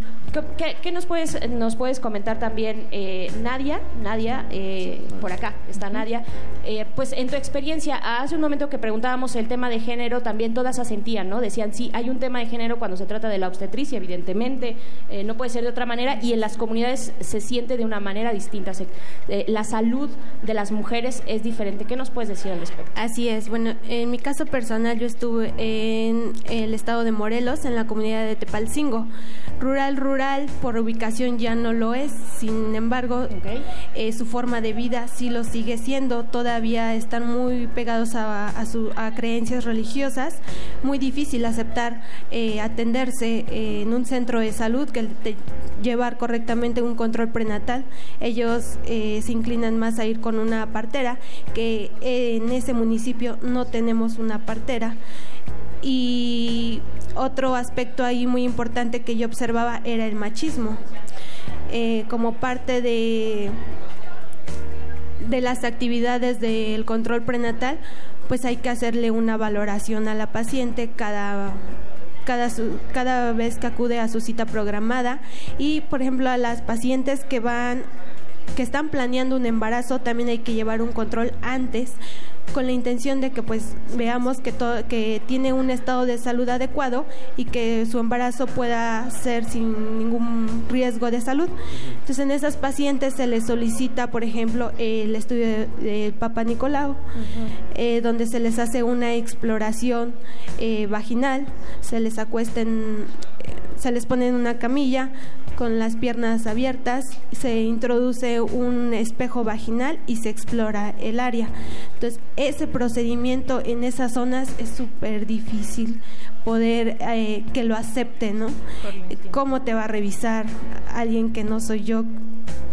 no, pero es una doctora, no, pues aunque sea la doctora, ¿no? Aunque seas mujer, es mi mujer y nadie más le ve lo que, lo, únicamente lo que yo le veo, ¿no? Entonces sí son retos muy grandes, como lo decía la compañera.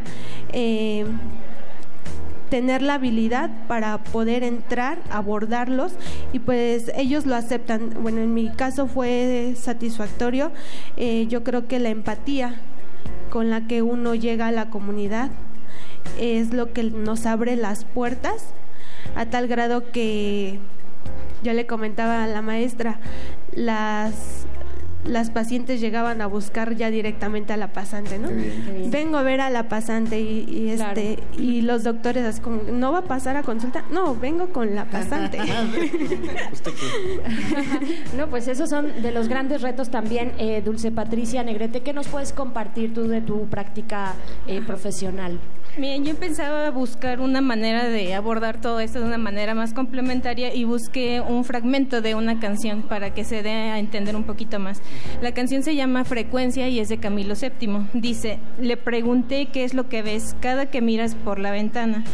Al anochecer me respondió, no es lo que crees, son aves que tienen otra frecuencia que no puedes ver cuando llegamos a comunidad pasa esto. Eh, es como si nosotros estuviéramos tras una ventana y vemos todo lo que acontece alrededor. Y son personas que se mueven en distintas frecuencias de su salud, de su persona.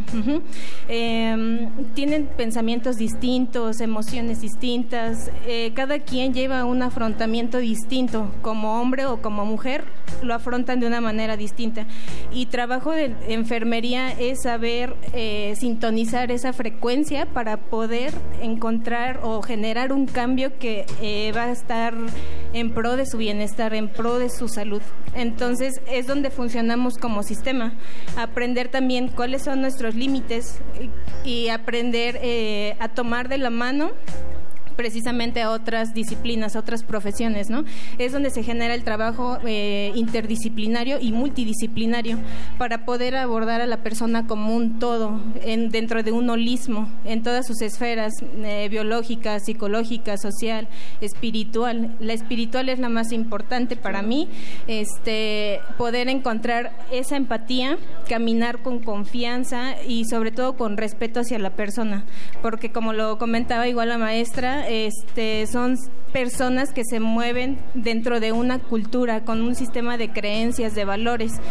Y es ahí donde está el reto de la enfermera, porque no es llegar a imponer, es llegar a ser flexibles para tratar de buscar la mejor solución en conjunto con la persona y entonces poder abordar eh, ahora sí que el problema que pueda presentar o satisfacer la necesidad que conlleva.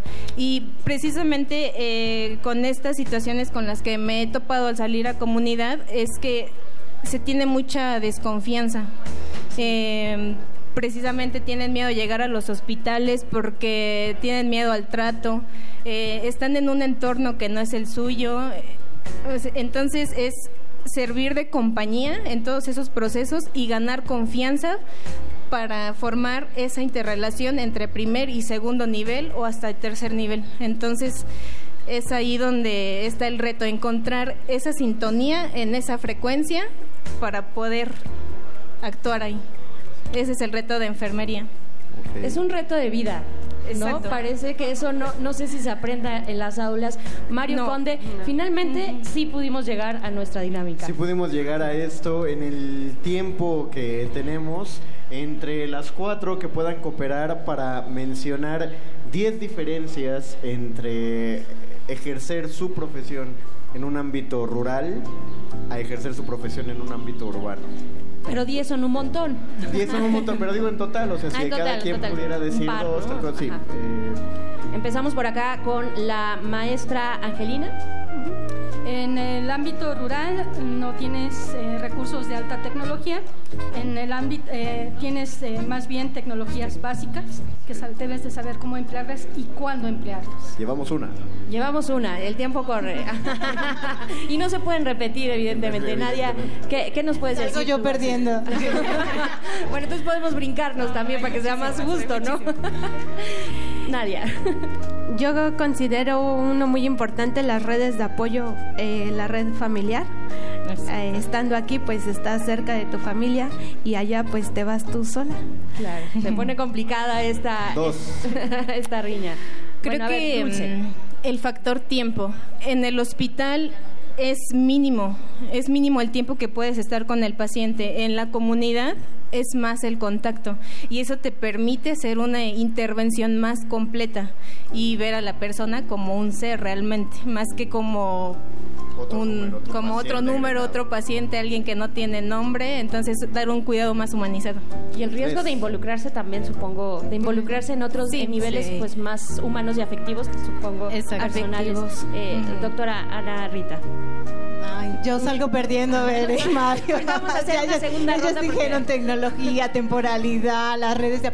No, yo pienso, repito, en la, en la creatividad que tiene que va un poco en la, en la misma línea de la, de la maestra, pero también eh, creo que tiene que ver con este abordaje integral, que en el hospital, como está fraccionado, o sea, como está segmentado en, en tantas, en tantos espacios, entonces es más difícil, ¿no? Yo creo que este, el trabajo comunitario ya trae de por sí o implica un ejercicio mayor, una exigencia mayor en este abordaje integral. Y así aprovecho para hacer una propaganda al cual que va eh, por disposición de la directora de la nueva administración un programa de servicio social multidisciplinario. Entonces no va a ser solamente enfermeras pasantes de enfermería y enfermería obstetricia, sino también de medicina, de odontología, de psicología, de trabajo social. O sea, porque estamos convencidas que el trabajo en salud es un trabajo que requiere la multidimensionalidad.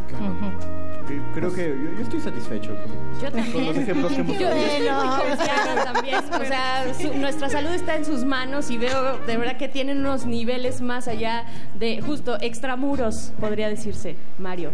Pues- nos vamos a ir con una canción, pero queremos eh, que sea eh, Dulce Patricia quien la presente y con ella, con ella nos vamos a ir a este corte musical, recordándoles que estamos en resistencia modulada desde la Escuela Nacional de Enfermería y Obstetricia. Gracias por estar aquí afuera. Echan Gracias, la porra también. Son mis alumnos, son los alumnos, mi grupo. Salud. Muy bien, punto cinco más para todos los que vieron esta entrevista. Doctora Narrita, gracias. Maestra Angelina Rivera, gracias. Eh, eh, Nadia y Dulce Patricia.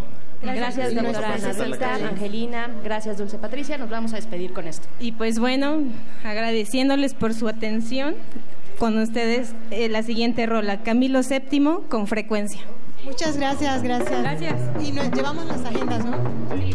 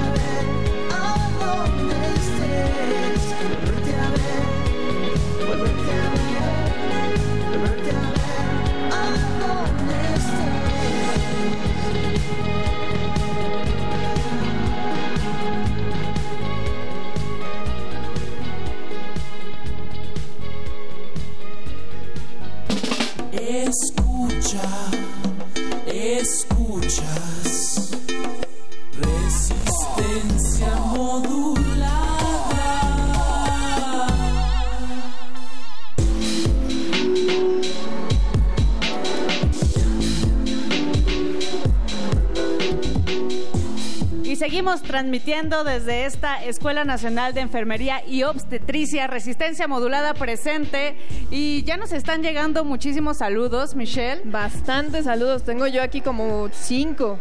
Dice, para el mejor amigo, jefe de mi vida loca, Martín de Maru. Un agradecimiento enorme a las chicas del taller de danza Ixchel, mi mayor admiración a todos ellos, mi familia por todo el apoyo, corazón.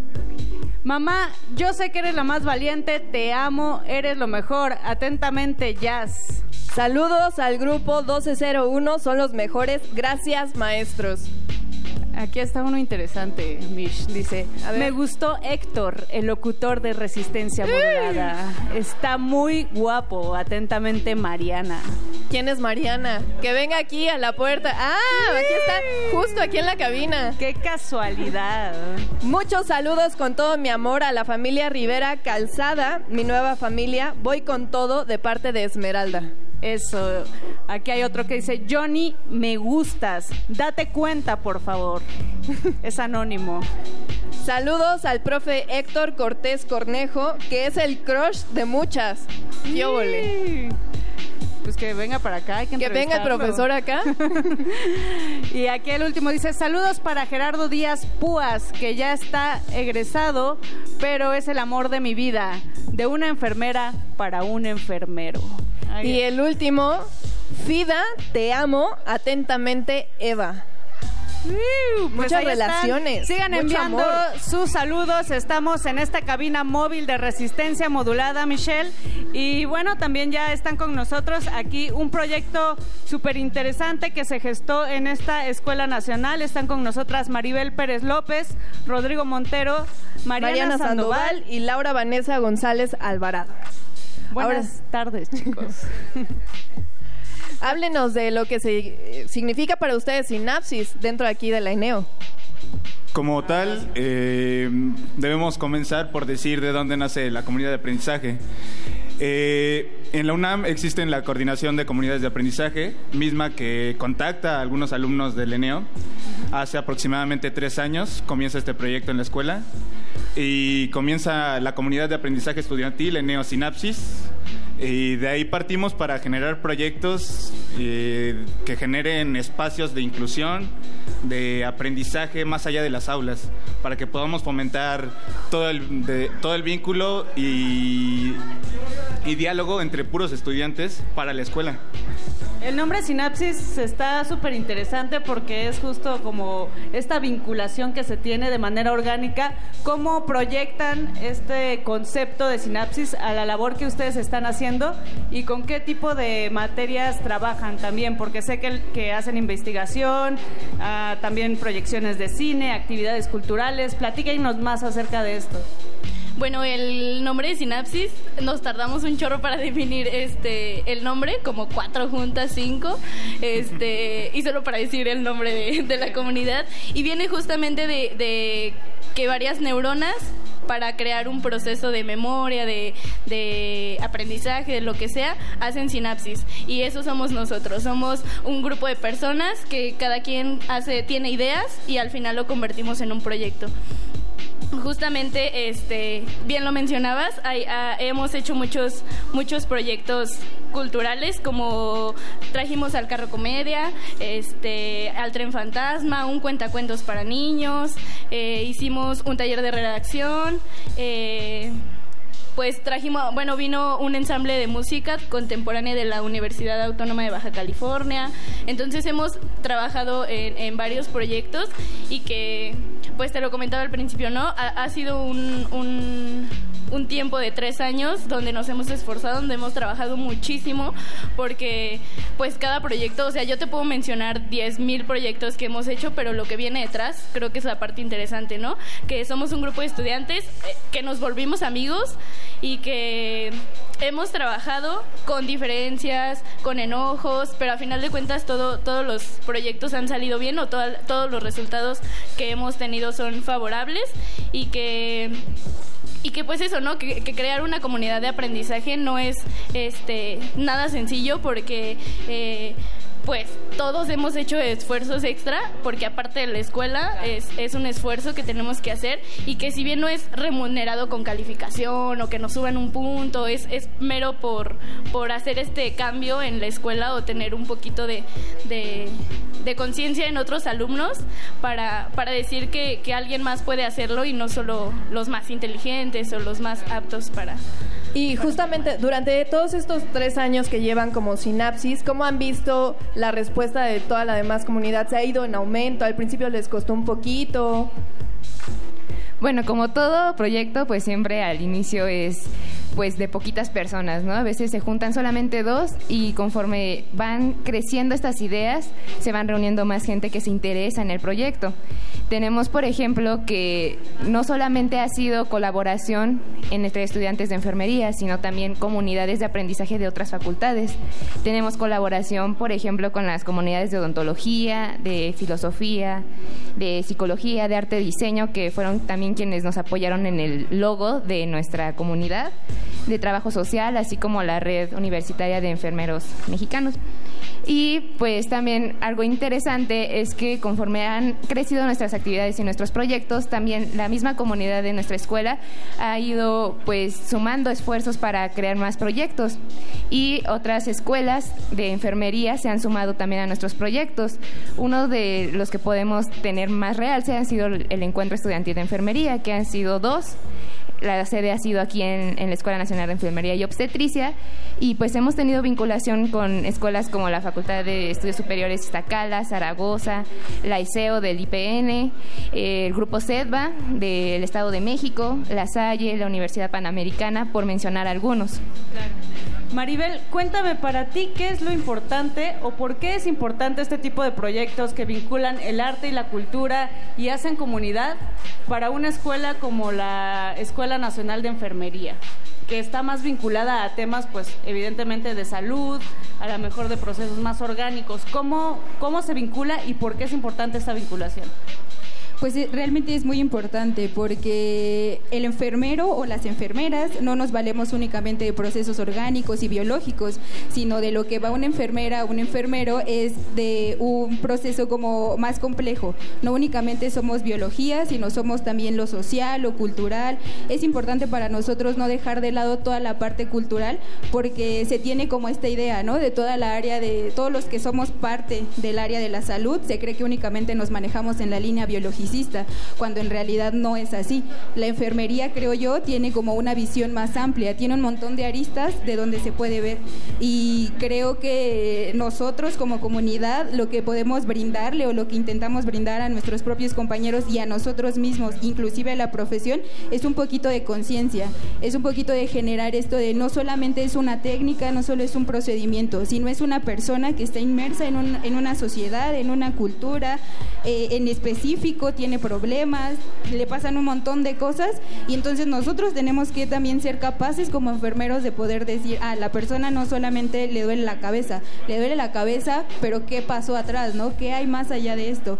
Entonces, eh, creo que la comunidad lo que brinda es eso y, y, lo que creo yo que todos nosotros aquí le queremos brindar a, a la profesión misma es un poco de liderazgo que necesitamos, porque la enfermería está como muy por abajo, siempre es la que hace, la que hace, la que acompaña, la que ¿no? acompaña, justamente, siempre somos como, ah, ahí está la enfermera acompañando al médico. ¿A quién importa? El médico. Y no, no va así, ¿no? Porque ya eh, hace un rato lo decía el mismo rector, no somos únicamente hacedoras, nosotras pasamos y nosotros pasamos la mayor parte del tiempo con los pacientes. El médico pasa su visita, su visita gracias, y únicamente son tres minutos, ¿no? Y ni siquiera es capaz de aprenderse el nombre del paciente, es únicamente la patología y vamos, el que sigue. En cambio nosotros es el señor Juan, la señora María, qué le pasa, esto, aquello, estamos siempre en contacto con ellos. Y la comunidad de aprendizaje también pretende eso, no únicamente generar espacios, sí, justo como decía Rodrigo hace un rato, espacios de diálogo horizontales,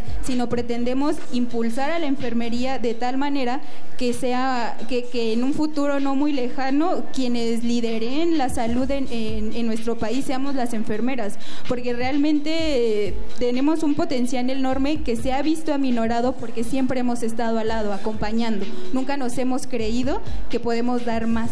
Y creo que la comunidad de aprendizaje de eso va, de creernos desde el pregrado que podemos hacer grandes cosas. Si desde ahora no creemos que podemos ser líderes en salud, líderes en política, si no lo creemos de ahora, no lo vamos a lograr nunca. Eh, de ahí va la comunidad, de generar una conciencia desde el pregrado para poder ser capaces de hacer un montón de cosas. Gran, gran, gran mensaje, Michelle, de estos chicos de Sinapsis para la comunidad de la ENEO. Eh, Yo tenía una pregunta ahorita, así para que nos contestaran los cuatro. De todas las actividades que han realizado como Sinapsis, ¿cuál ha sido su favorita? Porque seguramente de tantos que tienen en cine, en literatura, me imagino en música también, han de decir, no, esta fue la que a mí más me llenó. Eh, mi favorita fue hace un poquito, no tiene mucho, hicimos una jornada de trabajo colaborativo. Invitamos a un compañero de la Facultad de Psicología que nos vino a enseñar a hacer diferentes técnicas y dinámicas grupales y creo que esa ha sido mi favorita, ver cómo en un momento y en un espacio se pueden juntar tantas cabezas, tantos mundos y ver que de pronto la persona que estaba a tu lado realmente te puede ayudar en mucho y te puede dar la mano cuando menos lo piensas. Eh, creo que esa sí es mi favorita, la jornada del trabajo colaborativo. Laura. Por acá, Laura. Mm, Yo creo que también iba a mencionar la del trabajo colaborativo, pero No mi se vale segunda repetir. mi segunda favorita No se sería vale copiar la en el de examen, Laura. Ahorita viene el examen, muchachos. la del segundo encuentro de enfermería. Porque creo que ha sido la vinculación con todas las escuelas y te das cuenta que no, no solamente es un pensamiento, no es un paradigma, sino que todos tienen distintas formas de ver la enfermería y significa distinto para cada persona. Por acá, por Mariana. Ah, yo me atrevería a decir que la de hoy ha sido mi favorita. Creo que tener la oportunidad de estar en Radio UNAM me parece una cosa impresionante. Y, y Muchas pues, gracias a ustedes por tenernos aquí, a Ana, ¿no? Que organizó todo esto. también. Este, y aparte como lanzar la campaña de Nursing Now, que para nosotros como enfermería representa un montón de, de puertas abiertas, un montón de, de retos que tenemos que cumplir, me parece una cosa impresionante. Y por último, Rodrigo. Eh, como tal, favorita no tengo porque realmente siempre disfruto mucho todas. Pero si escogiera una, me quedaría con el primer encuentro estudiantil de enfermería, ya que fue muy trascendental para, para todos los que participamos. Fue el primer evento que le regaló un poco más de institucionalidad a, a la comunidad de aprendizaje. Fue con el evento que dimos un boom y nos reconocieron como un grupo que podía generar cosas muy importantes a la escuela. Me quedo con eso. Pues increíble mensaje de apoyo mutuo, de empoderamiento y de también de respetar todo este trabajo que están haciendo chicos. Felicidades. Y ahora sí, Michelle. La vamos- dinámica. Vamos a afilar los cuchillos radiofónicos. Aprovechando que son alumnos ya de, de Ay. octavo semestre, seguramente ya tienen muy bien manejados estos conceptos, ¿no? Entonces vamos a Rayos. empezar. Dale, Moni. Seguramente vienen preparadísimos, chicos. Así es que la dinámica que nuestro experto eh, Mario, Conde, Mario Conde. en la inteligencia detrás de esta barra radiofónica nos ha asignado para ustedes es la dinámica llamada glosario. Vamos a decir una palabra, Michelle, a lo cual los chicos nos tienen que decir la primera referencia que se les ocurra El que o bien el que junta más gana. La primera palabra es aducción. ¿Qué significa aducción, chicos? Juntar una parte de tu cuerpo, o sea, bueno, acercar una parte que está afuera, no sé cómo explicarlo, como distante manera hacia la línea media de tu cuerpo. La respuesta es... ¡Tin, tin! Correcta. Correcta, es movimiento de aproximación de un miembro respecto al cuerpo. Súper, Mariana. Punto para Mariana. Punto Vamos a ponerle aquí uno. ¿Es competencia? La- sí, claro. Trabajo La siguiente palabra es enuresis. Enuresis. TikTok. En, en uresis. Enuresis. Sé que tiene que ver con, Con la la orina, orina. pero Tiene que- la- ah, no, no sé, ni idea. Enuresis. Enuresis. En Si alguien de afuera del público también sabe el significado de la palabra, puede venir a la la, palabra a la cabina. Para ganar el punto. Allá afuera, que venga para acá. ¿Qué? ¿Qué Orina es? nocturna. Ya me acordé, es orina nocturna. Así es, micción involuntaria, incontinencia. punto Fue para Rodrigo. Nadie. Bueno, pero Público. Fue robado, fue robado, pues para medio público. punto, medio punto. La tercera palabra es frémito táctil. Frémito táctil. Nos hubieran puesto palabras de obstetricia y sin problema. ¿Esa no? No, esa sí cero, no. Alguien del público, frémito táctil. Frémito Nadie. táctil a la, La una, a la dos, a las tres. Es vibración temblorosa de la pared torácica durante la respiración. Palpable en la sabía, No, exploración. no sabía mi micrófono. Creo que. La- Laura estaba Sí, cerca. sí, ella lo dijo. Justo Punto cuando estabas Laura, haciendo el, el countdown, lo explicó afuera del micrófono, como que le dio Lo pena. Y la última, Michelle. La última es intervalo auscula- auscultatorio. Intervalo auscultatorio. Pues auscultar es eh, ¿Escuchar? escuchar y supongo que intervalo El tiempo. En un el tiempo. de diferencia para auscultar, algo así. Desaparición del sonido al medir la presión arterial. Nada. Tiene ver. lugar de forma característica entre el primer y segundo ruidos de Korokov. Medio punto. técnico, eh, nuestra inteligencia de resistencia modulada se puso muy Exigente, estuvo muy exigente, la verdad. Medio punto. Pero pues, les damos las gracias a cada uno de ustedes por Aplauso hacer. para Mariana. que Ah, bueno, sí, ganó, ganó. Mariana ganó la dinámica. Y ahora sí, eh, vamos con una canción. Sí, con una canción que además eligieron aquí en la mesa. Ok, eh, la canción es de Los Amigos Invisibles y se llama La que me gusta. La que me gusta. Muchas gracias a los chicos Gracias. de Sinapsis. Nosotros Gracias. regresamos a Resistencia Modulada. Gracias, Michelle. Resistencia modulada.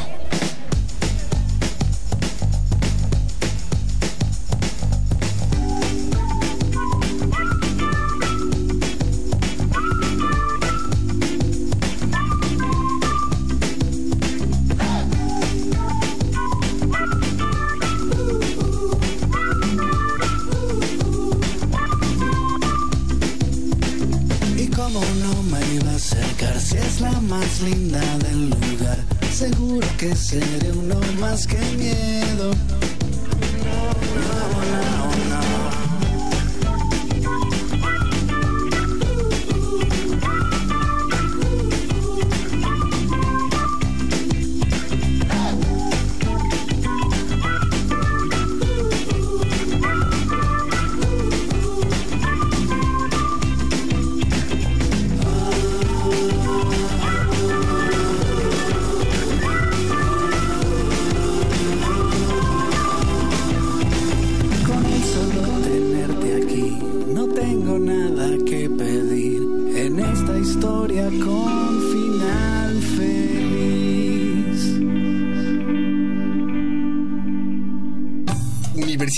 Incluyente, saludable, segura y sustentable.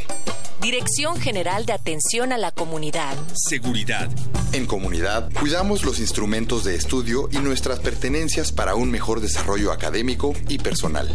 Nos cuidamos los unos a los otros porque el respeto a todo lo ajeno ayuda a la paz. Y entre todos preservamos las áreas comunes, porque la universidad, más que edificios, es un espíritu colectivo.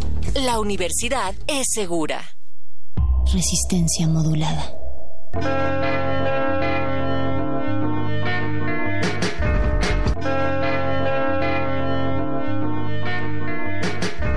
Estamos cerrando la segunda hora de transmisión en vivo, pero no en directo, desde la Escuela Nacional de Enfermería y Obstetricia. Aquí estamos hasta las bellas tierras de Huipulco. Sí sería correcto decir que estamos hasta Huipulco, ¿no? Sí, límite de Xochimilco. Qué, ¿no? qué padre.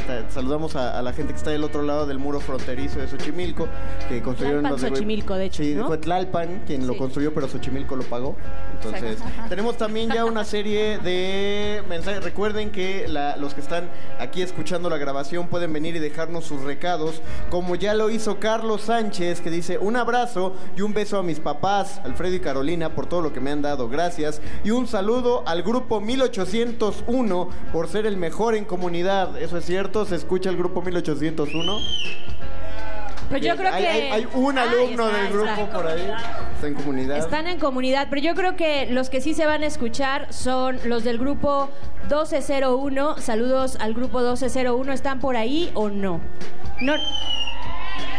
Hay dos, dos. Bueno, más o menos, ¿eh? Más o menos. Dice, la ENEO es una comunidad divertida y comprometida para lograr un cambio social. Atentamente, 1207. Ah, más o menos. Viva la enfermería comunitaria, nos dicen por acá también que viva. Saludos a los pasantes del SECA, de la ENEO. Se rifan enseñándonos, dice. Saludos a, la- eh, a las enfermeras especialistas del posgrado en rehabilitación. Ánimo, ya falta poco para culminar el ciclo escolar. Ánimo a ellas y a todos, a todas. Saludos a Grupo 1201, Despacho O y P. Con un ampersand bastante raro, pero eh, Despacho O y P. Saludos. Esta también va firmada y con corazoncitos. Te amo, Carlos Mares.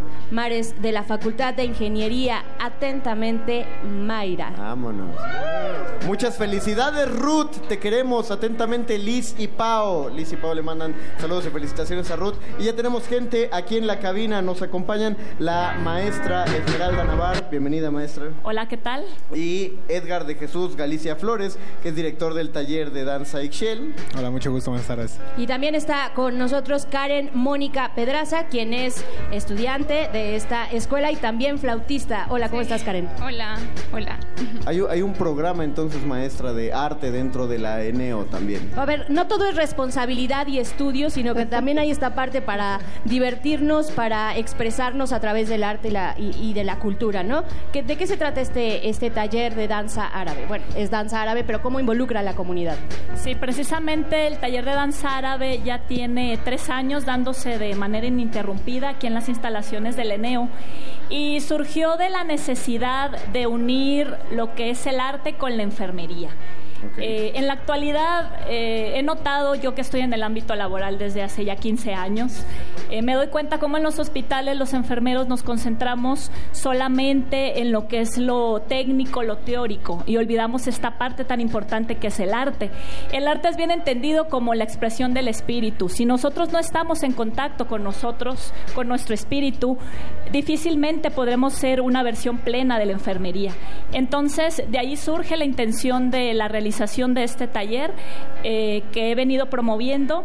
Soy profesora de asignatura de aquí del ENEO, entonces me gusta ¿De qué materia? inculcar. Actualmente doy tecnologías del cuidado. Alumnos de la licenciatura en enfermería. Y pues sí, ha sido titánico la labor que se ha realizado. eh, pedir apoyos aquí, tocar puertas acá. Sin embargo, este, este sacrificio se ha visto recompensado de tal manera que en el pasado febrero este, la ENEO ganó el tercer lugar en los Juegos Universitarios de la UNAM por parte de la categoría de danza deportiva. Entonces ahí vamos poco a poco con este trabajo y más que por solo la cuestión de bailar, es por la cuestión de estimular en el alumnado esta parte sensible, esta parte que se necesita. Claro, y también en ese sentido, en el, en el sentido de la danza, nos acompaña Edgar de Jesús Galicia Flores, quien es director del taller de danza Ishel. Bienvenido, Edgar, ¿cómo estás? Muy bien, muchas gracias. Cuéntanos de este taller, por favor.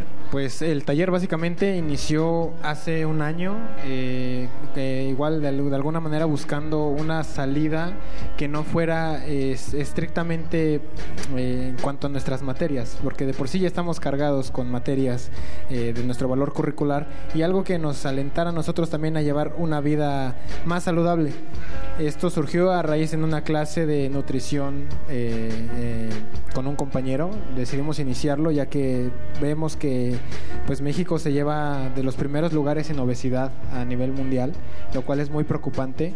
Eh, y viendo estas características decidimos empezar a promover, al igual que la profesora Esmeralda, eh, actividades culturales que pudieran alentarnos a nosotros mismos, a alentar a nuestros compañeros a llevar una vida más sana, ya no tan sedentaria y que pues pudiéramos también este culturizarnos porque la cultura nos engloba a todos, nos, nos engloba en un estilo de vida, nos engloba en cómo nos manejamos, inclusive también en cómo nos manejamos dentro de un hospital, dentro del ámbito hospitalario pues llevamos una cultura y tener esa parte eh, bien presente como enfermeros pues nos ayuda a mejorar nuestra calidad. Carla, eh, tu actividad musical va este, pegada con lo que haces aquí en la ENEO. ¿Hay también una especie de, de taller o practicas aquí o qué es lo que, cómo los unes? ¿O va a haber un nuevo taller próximamente nuevo de taller flauta? de flauta transversa. No lo sé, o sea, bueno, no se ha abierto un taller como tal, pero pues espero que no tarde. Yo me animaría, pero pues Oiga- no lo sé. oigan. Escuchen, escuchen. Ajá. Ajá, pero este, ¿cuál era la otra pregunta? ¿Qué?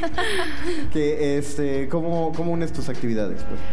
Pues unirlas, este, que tengan relación, pues ahorita no mucha, creo que eso más lo he relacionado ya en el campo como en las prácticas. Aquí como eh, mientras estoy estudiando, pues no tienen relación, ¿no? Es como salir de aquí e irme al concert, es como partir mi vida a la mitad en dos cosas diferentes, pero o sea, sí se relacionan porque la música pues te ayuda a ser como más sensible, entonces pues creo que eso me ha ayudado a la hora de estar con los pacientes, ser empática.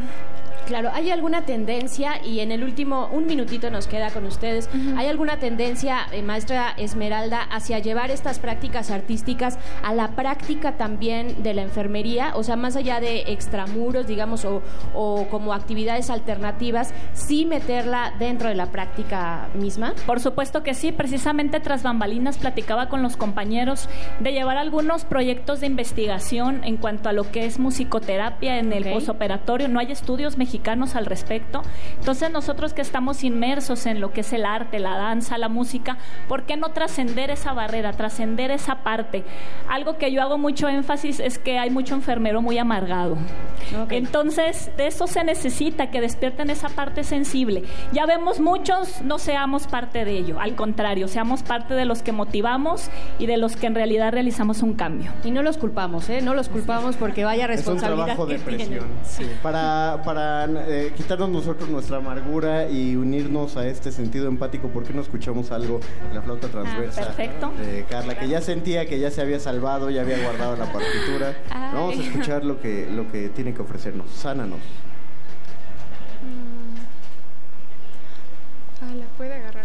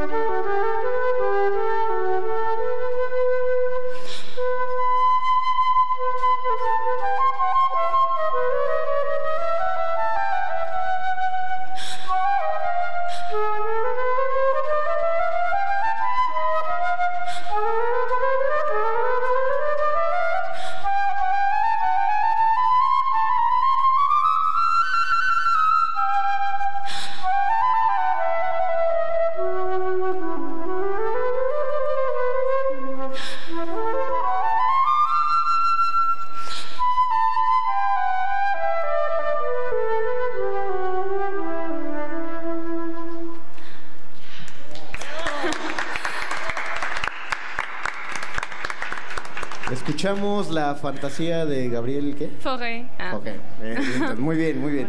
Interpretado por, eh, por Carla... Karen. Ka- Karen, Karen Karen Mónica. Pedraza. Eh, algo, pues ya te- vamos cerrando con esto, pero pues ojalá eh, crezcan los, los talleres, ojalá sí se generen nuevos y pues apoyamos muchísimo el hecho de que puedan unir dos disciplinas en apariencia tan distantes, pero que puedan encaminarlos hacia el único bien que buscamos en todos lados, que es el bienestar humano. Muchísimas gracias, maestra Esmeralda Gracias Nava. a ustedes. Gracias, Edgar Galicia. Muchas gracias. y Gracias, gracias, Karen. Pedraza. Muchas gracias. Gracias. Gracias a ustedes. Nosotros nos despedimos, nos dejaron un recado aquí. La siguiente canción va dedicada, dice, hola Resistencia, por favor ayúdenme a encontrar el nombre de la chica de blusa blanca a rayas negras. Le dedico la siguiente canción. Vamos a buscar a la chica de la blusa blanca a rayas negras. Que está No cerca sé del laboratorio están del dejando. área quirúrgica. Ah, ok, anda por ahí. Bueno, regresamos a Resistencia Modulada, nuestra última hora, voces en el campus. Resistencia modulada. Motivos nos sobran. Queremos reencontrar nuestras raíces, Reafirmar lo aprendido. Terminar las materias. Salimos de la cabina y volvemos a la escuela. Voces en el campus. Una transmisión especial de resistencia modulada desde distintos planteles de la UNAM. Que la de GACO y Radio UNAM traen para ti. Próximo miércoles 22 de mayo, Escuela Nacional de Enfermería y Obstetricia. De las 12 a las 15 horas. Transmisión a las 20 horas por el 96.1 de FM. Hacemos comunidad. Universitaria. Resistencia modulada. Radio UNAM. Experiencia sonora. Resistencia modulada.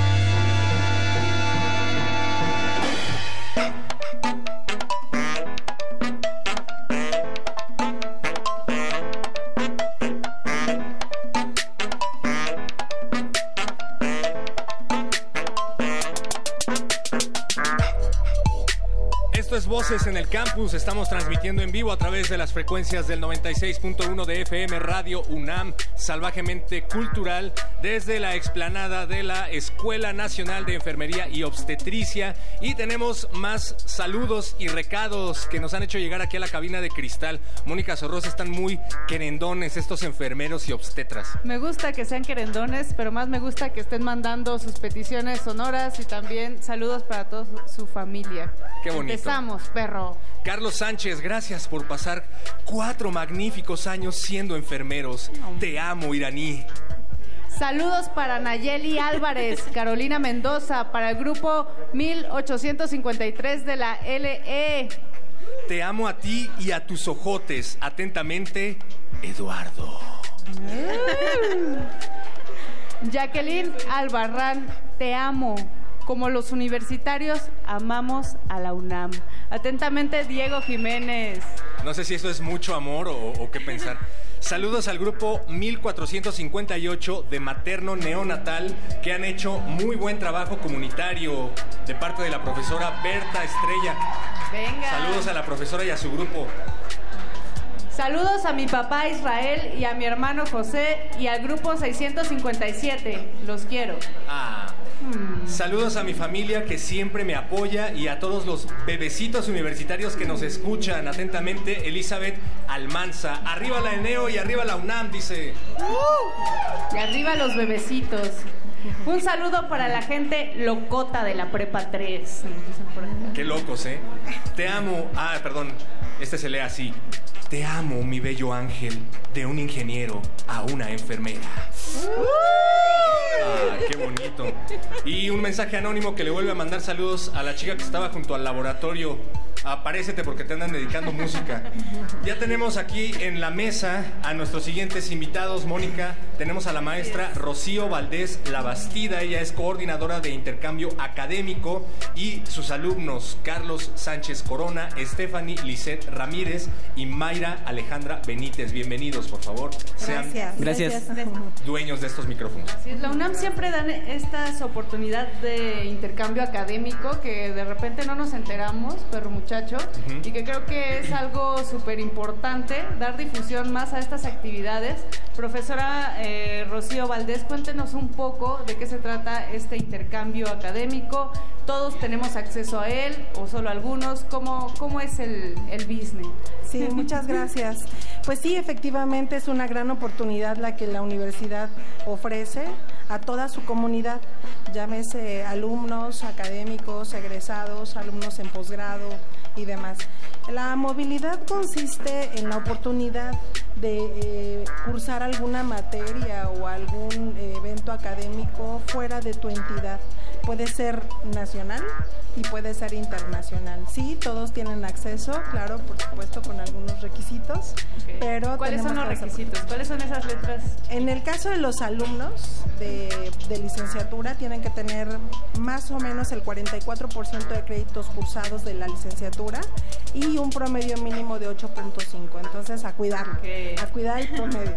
El promedio sí importa. Claro. Sí importa. También tengo entendido que existe pues ya toda una especialidad que tiene que ver con la medicina del viajero, ¿no? En donde tú te tienes que vacunar dependiendo al lugar del mundo en donde vayas a viajar, pero a pesar de que existe un módulo de medicina del viajero de la UNAM en el aeropuerto de la, de la Ciudad de México, pues no es como que llegues al aeropuerto una hora antes de tu viaje, te pongas tu vacuna, órale, ya me vacunaron para la fiebre amarilla, me voy a Japón. Eh, ¿Qué implica esta, este tipo de vacunas antes de hacer un viaje?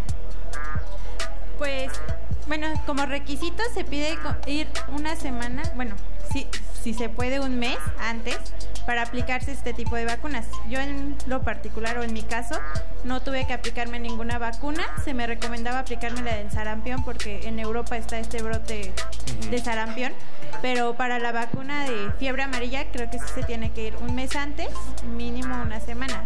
Eh, de todos modos, en las sesiones que a nosotros nos da como bienvenida los de, los de la UNAM, por movilidad, nos exigen o nos, nos, nos inculcan mucho que tenemos que ir antes. Además tampoco es tan fácil que te dejen salir de un país sin cierto tipo de requisitos y algunos de estos requisitos implican que te pongas una vacuna antes de ingresar al país, si no, literalmente no, se- no se te permite el ingreso. A ti, Stephanie Lisset, que eres originaria de Perú, ¿te pidieron algún tipo de vacuna para entrar a México? No, realmente no, pero pues Ah, mi, ma- mi maestra Somos de iguales. allá sí me pidió que me ponga las vacunas porque pues sí me iban a pedir aquí. Pues me puse la de hepatitis, la de fiebre amarilla y la del tétano también y la influenza para venir. Imagínate un, un enfermero que no se vacuna, ¿verdad? Sí, claro. No, y sobre todo aquí en México. ¿Qué, qué es lo más abundante ahorita aquí en México? ¿De qué, de qué debería cuidarse, Stephanie? De la gripe y la influenza, creo que hay mucho aquí. Sí, ¿verdad? De la venganza de Moctezuma te hubieras vacunado. ¿Qué es eso? Nada, no digas. Nada, nada. Eh, chicos, cuéntenos un poco ustedes en su experiencia a dónde viajaron y qué nuevas oportunidades vieron, qué nuevas oportunidades eh, vivieron también en esta experiencia de movilidad estudiantil. Claro, bueno, mi nombre es Carlos y yo viajé a Chile.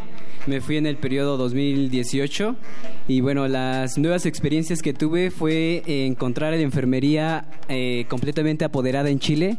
Se trabaja por sistemas y este trabajo por sistemas da una eficacia, calidad y eficiencia a los cuidados de enfermería, así como el tratamiento que se les brinda en las comunidades, tanto en clínica, comunidad y en, y en los hogares.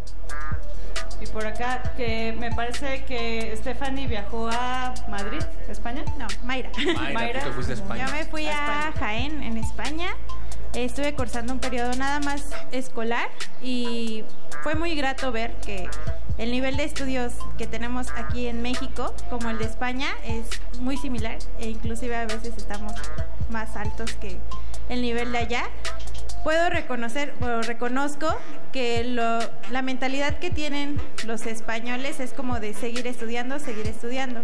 Y aquí en México pues falta un poco, pero el, el nivel que tenemos científico es enorme, de rescatarse mucho. De primer mundo. De primer mundo. Ahora hay que ponerlo en práctica. Claro. ¿Y ustedes escogen el destino al que quieren llegar o hay una convocatoria? ¿Por qué escogieron estos destinos? Eh, bueno, hay una convocatoria general, eh, es anual, y eh, nosotros eh, identificamos las escuelas participantes, las IES, y identificamos el país que más nos agrada y que más nos compete eh, en, conforme a nuestros requisitos, que son promedio, eh, calificaciones, materias aprobadas, y entonces prácticamente si tú cumples tus requisitos y sabes lo que tienes, puedes este, eh, postularte para cualquier país. Aquí quizá es importante mencionar que toda esta movilidad se da en un marco de, de un convenio. La UNAM tiene convenio con casi todos los países del mundo. Entonces eso nos da un marco de referencia, de seguridad para que ellos puedan cursar. Eh, lo que dice Carlos es muy importante. Eh, aunque para muchos es el viaje de su vida, es una estancia académica, cultural, conocer tradiciones. Imagínense ustedes, además de todo esto que ellos pueden obtener, a chicos entre 18 y 24 años viviendo esta experiencia solos, ¿no? Se van solos, llegan solos, allá sobreviven solos y aquí están de regreso con Y sus materias revalidadas. Y sobrevivimos. sí. Y luego aquí en la capital. Mayra, ¿tú por qué elegiste venir a la Ciudad de México a Ah, hacer yo- este intercambio? Este, yo tuve una maestra mexicana que me enseñó allá por un semestre y pues ella fue la que me animó y pues me dijo que vaya a México y ella es graduada de la UNAM y me recomendó, ella es de Chihuahua. ¿Y han cumplido tus expectativas? Sí, ¿Tú estás- totales, pero lo único que no me gusta es que aquí comen ají, o sea, picoso, Qué rico. ¿no? De Chile. Claro, en el país llamado Chile le dicen al chile agil. Exacto. Sí, es cierto, todo el mundo se queja de eso. Conocimos hace poco unos cubanos que fueron invitados de Mario Conde en su programa que estaban muy enojados porque a donde quiera que iban les ponían chile. Sí, la naranja, la manzana, el chicle, o sea, todo, a todo, todo. Sin chile ustedes no viven, creo. Sí, literal. Yo, yo estoy aprendiendo a comer chile y te entiendo. Hablando de curiosidades culturales, ¿qué les parece si nos platican un poco acerca de la expresión más rara que escucharon durante sus viajes? Mm, Bueno, en mi caso fue la palabra... ¿Se escucha? No. Sí, muy bien. ¿Sí? Ah, en mi caso fue la palabra hueón. Huevón. Hueón, que tiene muchos significados, como esa palabra que utilizamos muchos nosotros, como el güey. Entonces esa fue como la expresión más llamativa. Huevón y lo puedes ocupar en, en todo. Huevón en Chile es güey. Sí, o cuate, compa. También en Venezuela, mira acá nuestro productor te está diciendo, ¿qué onda, weón? En tu caso, eh, Stephanie. En, en el mío fue aquí que dicen, no mames, güey. Ajá, Y lo que otro me gusta, hay una compañera que se llama Pau, es de eh, 1853. Ella dice, ah, caray. Y siempre cuando dice esa frase a mí me da mucha risa. O, ora. Dicen así ustedes y a mí me da mucha risa. No, aquí tenemos un bagaje interminable de expresiones que no, no acabamos. Mayra, ¿tú qué escuchaste por allá? Pues así palabras extrañas creo que ya todos los conocemos, que es coño, gilipollas, ¿Eso es es lo-?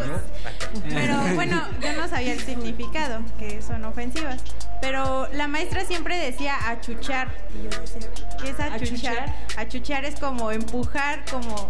Entonces yo no sabía que era achuchar y decía, a ver, achucheame y yo. no, gracias. No.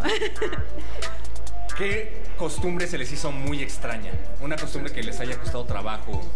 Sí, dime. Bueno, en la parte que estuve de España, hacen hora de la siesta. De dos y media a cinco y media todo está cerrado, todos están dormidos. Entonces, los domingos, por ejemplo, no se abre nada y era como domingo de estar en casa y de dos y media a cinco y media estar igual en casa porque todas las tiendas estaban cerradas, los lugares donde se vendía comida estaba cerrado, entonces era la hora de la siesta. Haz, haz una petición por escrito y se la mandamos al rector de la UNAM para que implemente la hora de la siesta. Oh, y a mí lo que me sorprendió fue en el pueblo de Xochimilco que siempre hay fiestas y revientan cohetes. Muy fuerte los cohetes. Sí. Sí, somos nosotros, yo soy de ahí.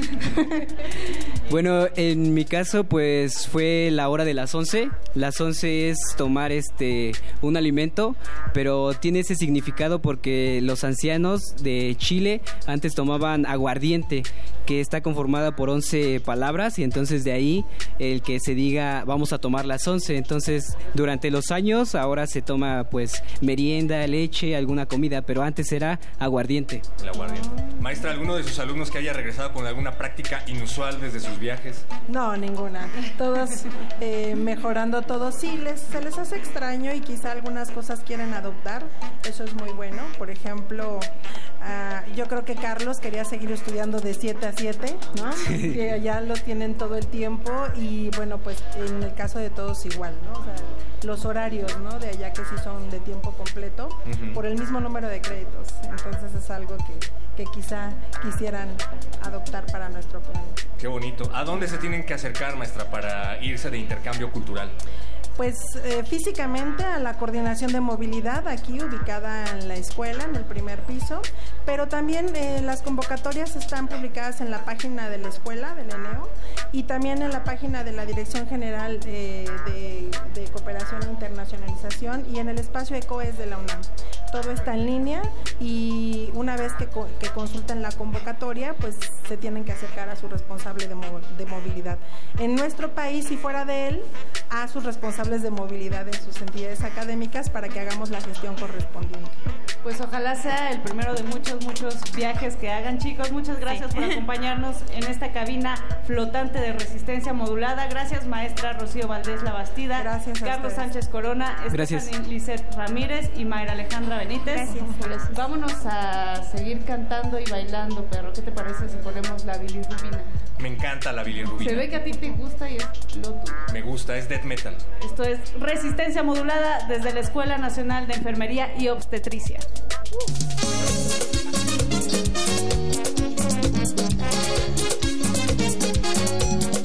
Oye, me dio una fiebre el otro día por causa de tu amor cristiana que fui a parar a enfermería sin yo tener seguro de cama y me inyectaron suero de colores ey, y me sacaron la radiografía y me diagnosticaron mal de amores Mm, al ver mi corazón como latía Oye, mi me platearon ante el alma Rayo X cirugía. Y es que la ciencia no funciona. Solo tu beso, vida mía. Ay, negra, mira, búscate un catete. Ey, inyectame tu amor como insulina. Y dame vitamina de cariño. Que me ha subido la bilirrubina. Me sube la bilirrubina. Cuando te miro y no me miras. Y no lo quita la aspirina.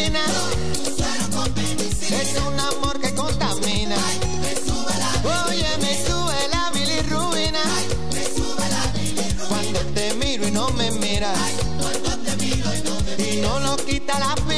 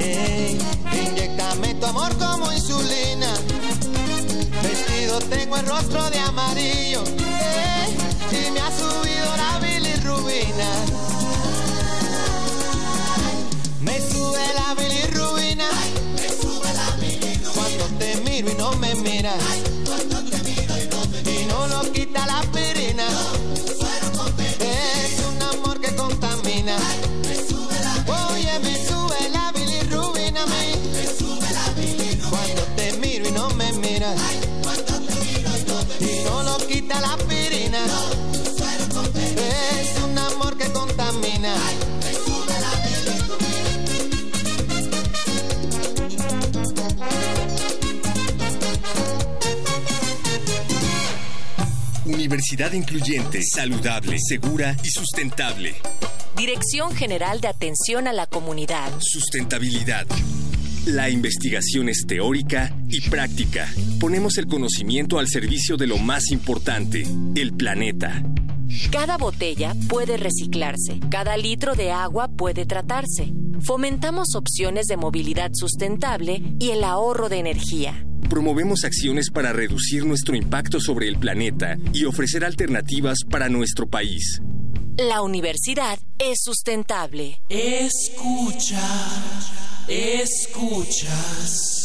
Resistencia modulada.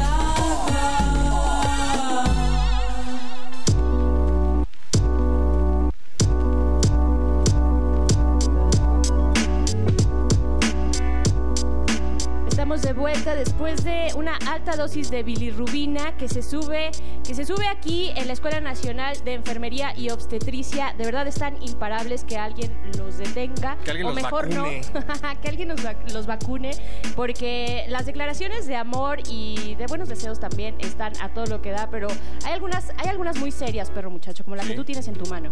Dice por acá, lo tengo que leer como se debe. Saludos a Gerardo Rivera. ¿Te quieres casar conmigo? Te amo. Atentamente, Esmeralda. Gerardo, tienes que venir a responder aquí a la cabina, por favor, te esperamos, no te puedes quedar en silencio. Es más, todos queremos saber qué es lo que va a ocurrir, así es que vengan los dos y díganos de una vez si va a haber, si va a haber fiesta o no va a haber fiesta. ¿Qué es lo que nos interesa? Laura? Eso es lo que queremos. Eh, Resistencia modulada pone la música y bueno, perro muchacho va a ser el maestro de ceremonias, ya me lo estoy imaginando. Saludos también a Sergio García, te amo mi amor, orgullosamente Prepa 1, orgullosamente No nos dice quién, solamente le manda saludos a Sergio García. Está bien, que tú te sabes aman. quién eres, te vamos a sabes quién buscar. eres. Pues sabes- vamos a lo que viene, perro muchacho. Tú también sabes quién eres, maestra Aurora García Piña, jefa del SUAYET. Y también tenemos por acá al licenciado Francisco Álvarez Briones del Hospital Zambrano Elion, Monterrey, Nuevo León. Bienvenidos, ¿cómo están? Hola, buenas tardes. Muy bien, gracias. Gracias, eh, maestra Aurora. El SUAYET, que eh, es, como todos sabemos, el sistema de universidad abierta y educación a distancia de la ENEO.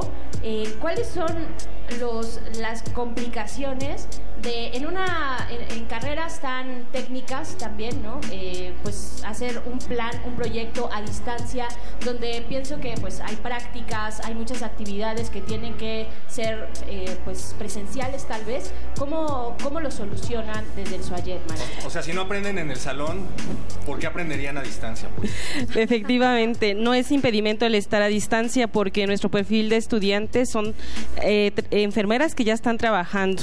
Ellas ya tienen experiencia mínima de dos años, se insertan con nosotros a estudiar porque ya tienen bachillerato, ya tienen enfermería, ya tienen título y cédula y sus prácticas las realizan en el lugar donde están laborando. Ah, esto a mí me gustaría agregar algo muy Sí. interesante favor, que es que es un paradigma al que nos hemos tenido que enfrentar. Este, las- la educación se impone desde niños en ese tipo de educación en el que más o menos lo contienes en un espacio cerrado con un maestro en el que tienes que, como literalmente dicen, machetear una información y lo que obtuviste en tu examen es tu calificación, pero es mentira porque al poco tiempo lo olvidas. El aprendizaje se obtiene, son los expertos en andragogía, cuando tú eres capaz de compartir lo que has aprendido. Y esto sucede en nuestras comunidades académicas colaborativas, que son las sedes que están distribuidas en toda la República Mexicana. Tú eres alumno del SUAYET.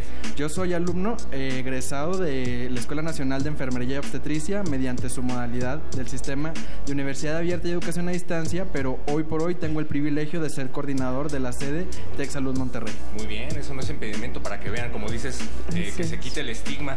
¿Y por qué es que tú te decidiste por el SUAYET y no necesariamente por la educación presencial? Bueno, pues eh, francamente la universidad tiene un prestigio a nivel internacional. Entonces, los costos también eran muy accesibles. Entonces, yo tuve una compañera en la Facultad de Enfermería cuando estaba haciendo mi diplomado en terapia intensiva y ella fue la que me mostró el, el SUA. Entonces cuando me empezó a mostrar el plan de materias yo me sentí muy atraído por él y es por eso que la elegí como primera opción. Claro, maestra, ¿cuáles son? Bueno, sabemos que aquí para estar presencialmente en, la en las carreras que se imparten hay un momento de pregrado, ¿no? Un momento de formación previa para poder ya empezar a estudiar como tal las carreras. Eh, en el caso del SOAYET, eh, ¿cómo, ¿cómo lo resuelven? Sí, en Soya de Enfermería, ellas tienen que ser egresadas de nivel medio superior con certificado de enfermería, bachillerato, promedio mínimo de 7, ingresan con nosotros y se insertan a un programa que se llama eh, ingreso en años posteriores al primero. Tienen estudios dos años, cuatro semestres y estudian alrededor de eh, 41 asigno- asignaturas con nosotros en total. Tienen de- eh, que estudiar con nosotros.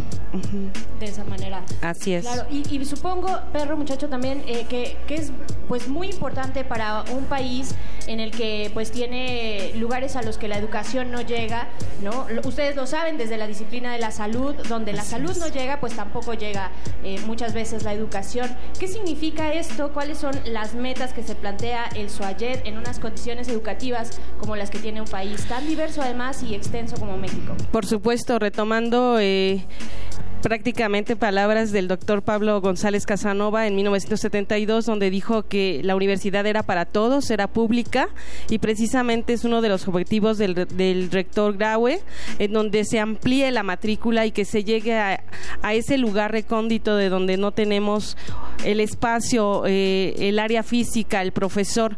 Yo creo que es muy importante que las enfermeras en este proyecto se profesionalicen.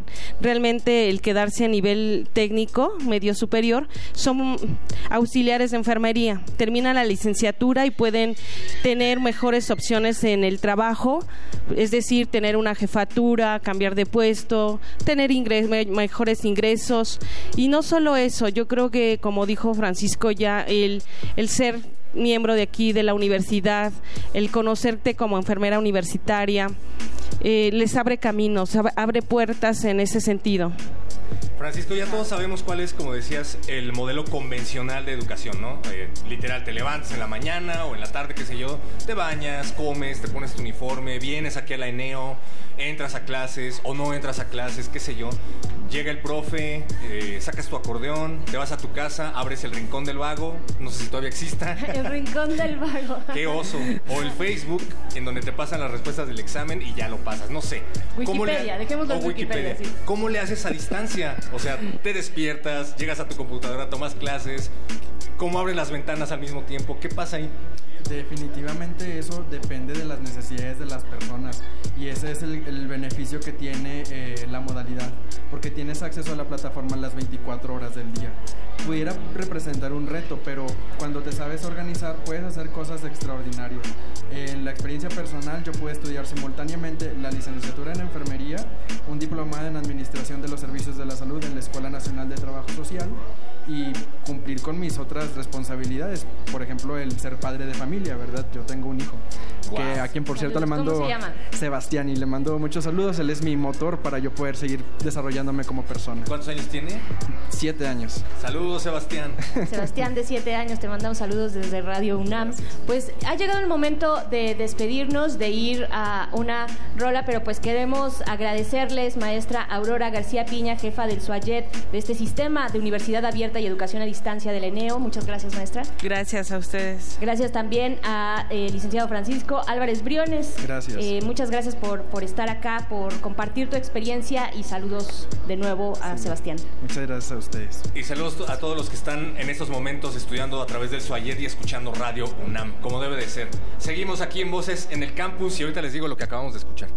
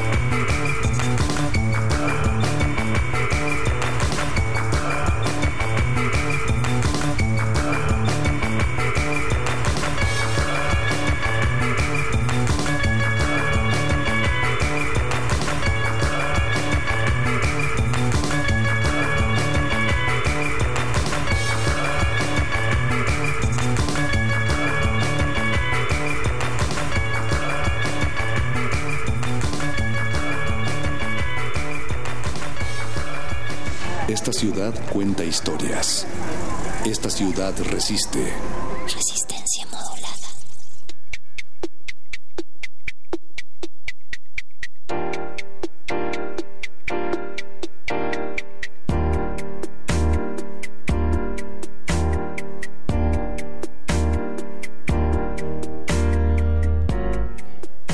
Estamos a punto de cerrar esta tercera hora de eh, transmitiendo en vivo, pero no en directo, desde la Escuela Nacional de Enfermería y Obstetricia de la UNAM. Y queremos decir y queremos agradecer, Michelle Uribe. Les mandamos saludos a todos los que han estado aquí presentes en la ENEO, escuchándonos, mandándonos un montón de recaditos, notas, saludos. Exacto, porque aparte han sido de todas las escuelas, facultades y colegios a los que hemos ido, son los que más han participado en toda nuestra gira. Ahí está Perro Muchacho de, de Palero Infiltrado. Y también a la gente que está sinton- sintonizándonos a, a esta hora de la noche, que no está presente aquí, pero Hubo, hubo muchas declaraciones de amor que se hicieron así como de manera anónima y de seguro les mandaron ahorita un WhatsApp igual anónimo diciendo ponle a tu radio a partir de las 8 de la noche porque ahí vamos a, a decir, eh, va- vas a escuchar un recadito. para ¿esto será normal aquí en la ENEO? ¿De todos los días? va- ¿Tanto es- amor? ah, es- hay, hay que preguntar, hay que preguntar. Oh, por Aquí ya se están riendo. Allá afuera alguien dijo que sí, pero aquí adentro ya se están riendo y ya hay... De nervios, yo creo. de nervios de, de que van a, van a echar de cabeza a algunas personas. Vamos a ir presentando a nuestros invitados de ahora. Tienes alguien a tu derecha, Michelle. Yo aquí tengo a Arturo, eh, luego a Diego, Sí, entonces sí, vamos bien, vamos bien porque teníamos ahí un Tenemos- flujo chocado de la información. Está María, tú, vientos, y eh, Elizabeth. Elizabeth. Vientos, perfecto, Sí. lo tenemos todo contemplado. ¿Quién es Arturo Pacheco Acá García? este lado. cuéntanos un poquito de ti, Arturo. Cuéntanos. Bueno, eh, yo soy exalumno de aquí de la Escuela Nacional de Enfermería y estudié salud pública también aquí en la UNAM y ejercí eh, salud pública y control de infecciones en la Secretaría de Salud por un cierto rato, cinco años. Eh, nos dedicamos a los programas de control de infecciones en este hospital. Vientos. Diego Jiménez Mejía. Diego. Este, muy buenas tardes. Bueno, mi nombre es, este, como lo dije, Diego. Eh, soy estudiante de la licenciatura en Enfermería y Obstetricia de sexto semestre. Actualmente pues me encuentro en prácticas y estoy aquí por un proyecto que se llevó a cabo en la materia de salud familiar. Ok. Eh, seguimos con María Manríquez. Hola, buenas tardes. Buenas Eh, tardes. soy estudiante de sexto semestre, igual de la Leo, y estoy hoy en nombre de mi equipo que va a presentar a Venga la Jeringa. Ok. Y por último, Elizabeth. Elizabeth eh, Almanza. Hola, buenas noches a todos. Mi nombre es Elizabeth. Y bueno, yo represento el programa de Más Cuidado, Más Salud y Más Bienestar, que hablaremos sobre la teoría sistémica. E igual soy estudiante de la licenciatura de Enfermería y Obstetricia, cursando el sexto semestre. Ahora, al- alguien ya por ahí mencionó que van a presentar Venga la Jeringa y seguramente alguien ya por allá afuera se asustó y dijo que eh, ¿qué es eso? ¿De, qué- de qué va? ¿Hacia dónde va? Porque eh, en este bloque de lo que se va a hablar acerca es de la unión del teatro con la difusión de la salud. Estoy en lo correcto, ¿no, compañeros? ¿Cómo se, cómo se generan? Ah, vienen a hablarnos de tres proyectos en, en particular, pero ¿de dónde nacen estos tres proyectos? Mira, más que nada son cuatro proyectos en donde la intención es promover el sociodrama como una técnica de enseñanza. No está muy explotada y pues nosotros queremos eh, que se replique esta, esta técnica.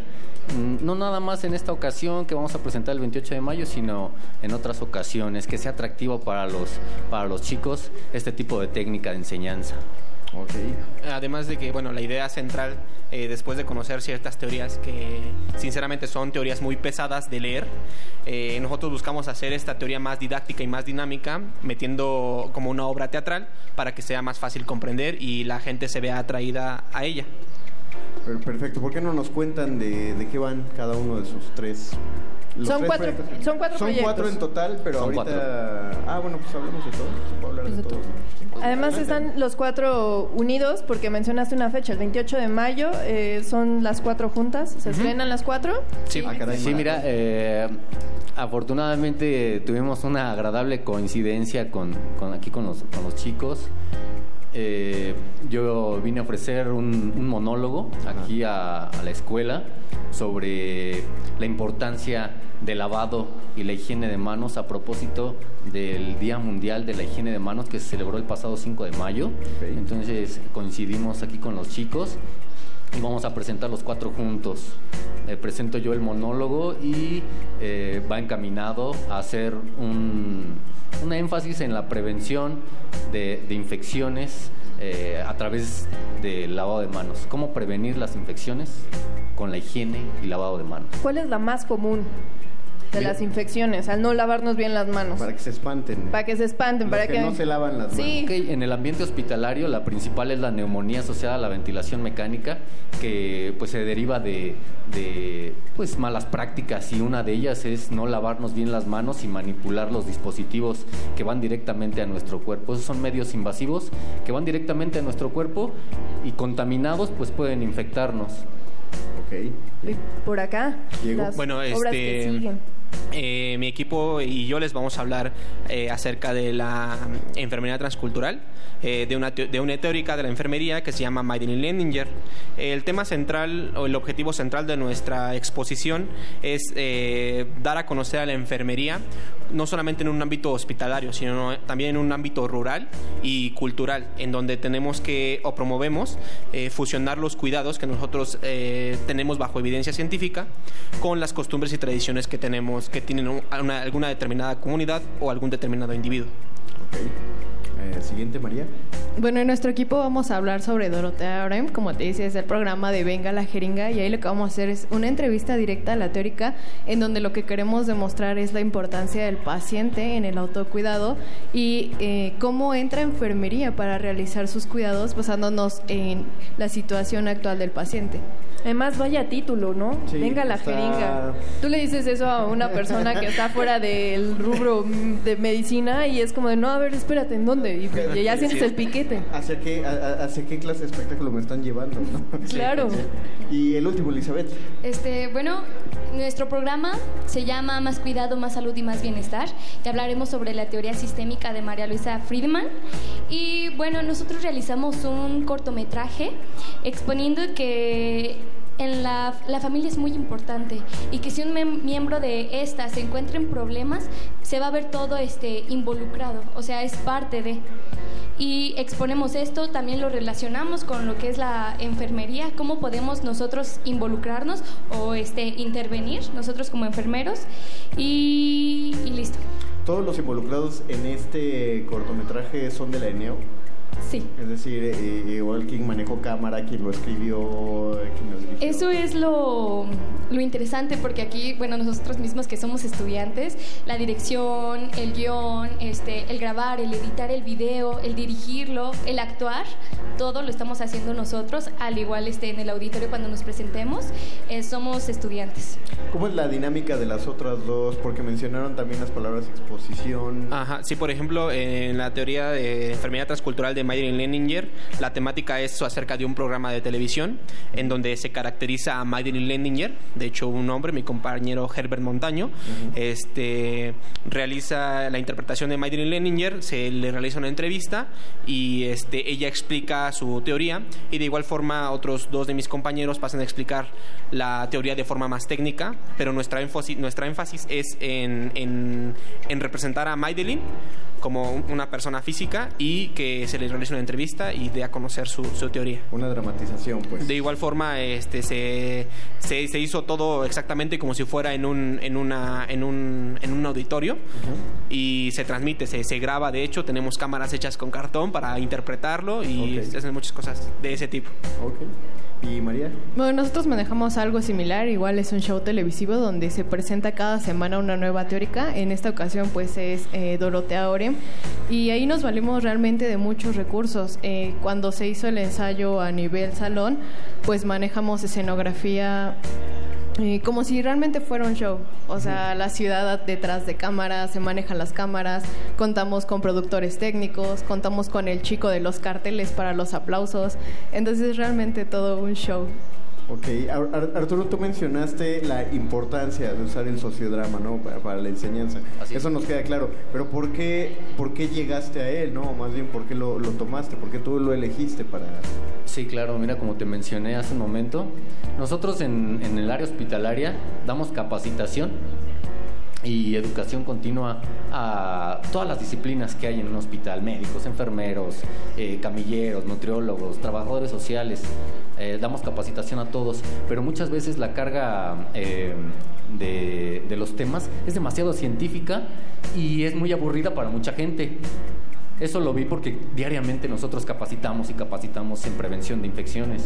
Entonces, eh, esos temas científicos cansan y lo veía. Entonces, la idea es llevar el sociodrama a... Pero, pero ¿cómo lo conociste tú? Ah, igual aquí en la, cuando fui estudiante, ya hace algunos ayeres, conocí el sociodrama aquí en la, en la ENEO, pero pues era una técnica no tan difundida y pues lo aplicábamos muy superficialmente. Pero desde ahí ya te había llamado la atención, Sí. ya traías como las ganas de... En algún momento lo voy a tener que utilizar porque... Sí, claro, mueve a la gente, es atractivo el- la técnica. Ok, bien. Pues eh, nos repiten cuándo van a ser las funciones. ¿Son abiertas a público o solamente hay que estudiar en la ENEO? ¿Se tiene que inscribir la gente de afuera para Debemos de llevar la credencial de, llevar- de enfermero. Empiezo a falsificar mi credencial de una vez para... No, es totalmente abierta al público. Es el día 28 de mayo, el día martes, si no me equivoco. este, a partir de las 12 del día, aquí en el auditorio del ENEO. Está el- la invitación es abierta a todo el público que esté interesado y que, que quiera asistir. Ok, todo un maratón, entonces. Sí.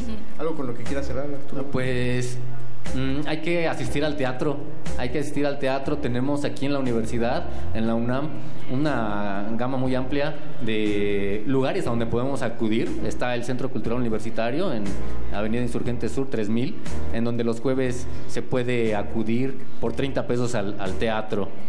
Jueves de Teatro UNAM. Jueves de teatro. Y, y para todas sus instalaciones. Pues agradecemos a Arturo Pacheco García, a, A Diego. a Diego, iba a decir Javier, muchas gracias. A Diego. Te salvaste. A María y a Elizabeth, muchas gracias por haber estado con nosotros en este segmento. Vamos a... Vamos a un, un bloque musical. Supongo, Y, deberíamos. y regresamos aquí a Radio Voces en el campus, la- eh, lo que tengamos que hacer, porque creo que ya se nos acabó el programa. Ahorita regresamos.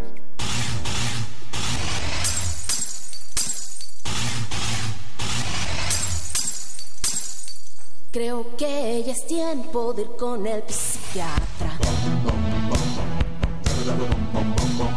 Lo dijeron en mi casa y me trajeron casi arrastras.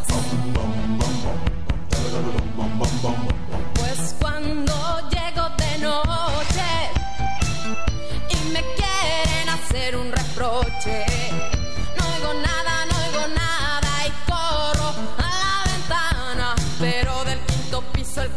se mata. Me pongo violenta, viento adornos de casa, no estoy loca, no estoy loca, no estoy loca, solo estoy desesperada. Doctor psiquiatra, Ya no me diga tonterías, doctor psiquiatra, quiero vivir mi propia vida. doctor psiquiatra,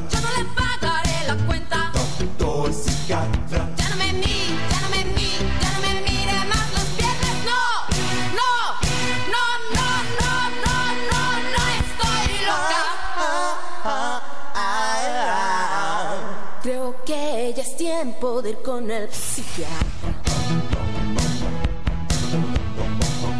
Eso dijo el profesor y me corrió del salón. Y cuando no llego a clases, manda a buscarme por todas partes. Yo me escondo, yo me escondo, no entiendo lo que le pasa. Primero que me vaya y después que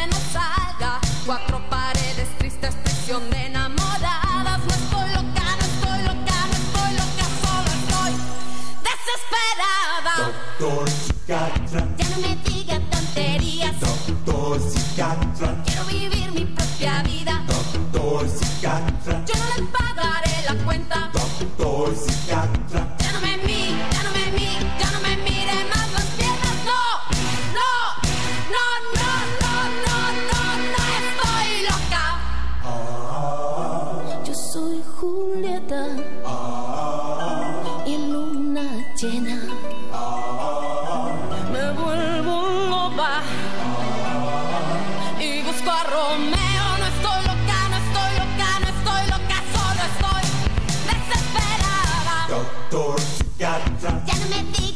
tonterías, doctor psiquiatra, quiero vivir mi propia vida. doctor psiquiatra, Yo no le pagaré la cuenta. doctor psiquiatra, Ya no me mire, ya no me mire, ya no me mire más las piernas. No, no, no, no, no, no, no. doctor psiquiatra, Ya no me diga tonterías. doctor psiquiatra, Quiero vivir mi propia vida. doctor psiquiatra, Yo no le pagaré la cuenta. doctor psiquiatra,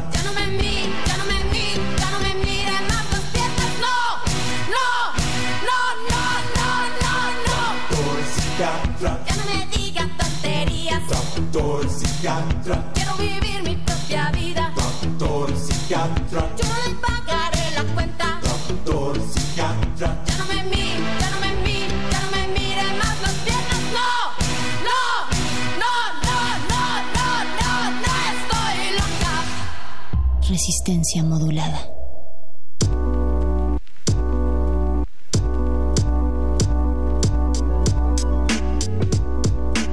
Una emisión de Voces en el Campus no puede terminar sin que antes platiquemos con Jessica Toski de la Unidad de Atención a Denuncias de Género. ¿Estoy en lo correcto, Jessica? ¿Lo dije bien? Muchas gracias. La UNAD que se suma a la gira de voces en el campus, aprovechamos para llevar la cabina móvil de resistencia modulada a varios planteles de la UNAM, pero también la unidad de atención a denuncias de género para que ustedes aprovechen y hagan su denuncia completamente anónima si es que así lo prefieren y de quien ustedes quieran. Si han tenido acoso por parte de algún profesor, por parte de algún estudiante o probablemente también a nivel familiar, se pueden acercar a la UNAD. ¿No es así, Jessica? Sí, así es. Se pueden acercar con nosotras para la asesoría, tanto jurídica como psicológica. Damos el primer contacto que es de contención, un poco como justo para informar, para hablar acerca de lo que está ocurriendo alrededor de la violencia. Y ya las personas que se acercan deciden si quieren iniciar o no un acta con, con nosotras en la unidad. Todo es confidencial con, con nosotras, con este primer contacto. Ya cuando ellas quieren iniciar su acta, las personas que quieran denunciar, entonces ya tendrán que dar como estos datos personales si es que así lo, lo deciden, ¿no? Denunciar. Y como decíamos, ustedes eh, se suman a Voces en el Campus para aprovechar que vamos a distintos planteles de la UNAM y ahí es en donde ustedes pueden ir a depositar su denuncia junto a la cabina móvil de resistencia modulada. Aproximadamente cuántas denuncias han recibido en Voces en el Campus desde que comenzamos a girar.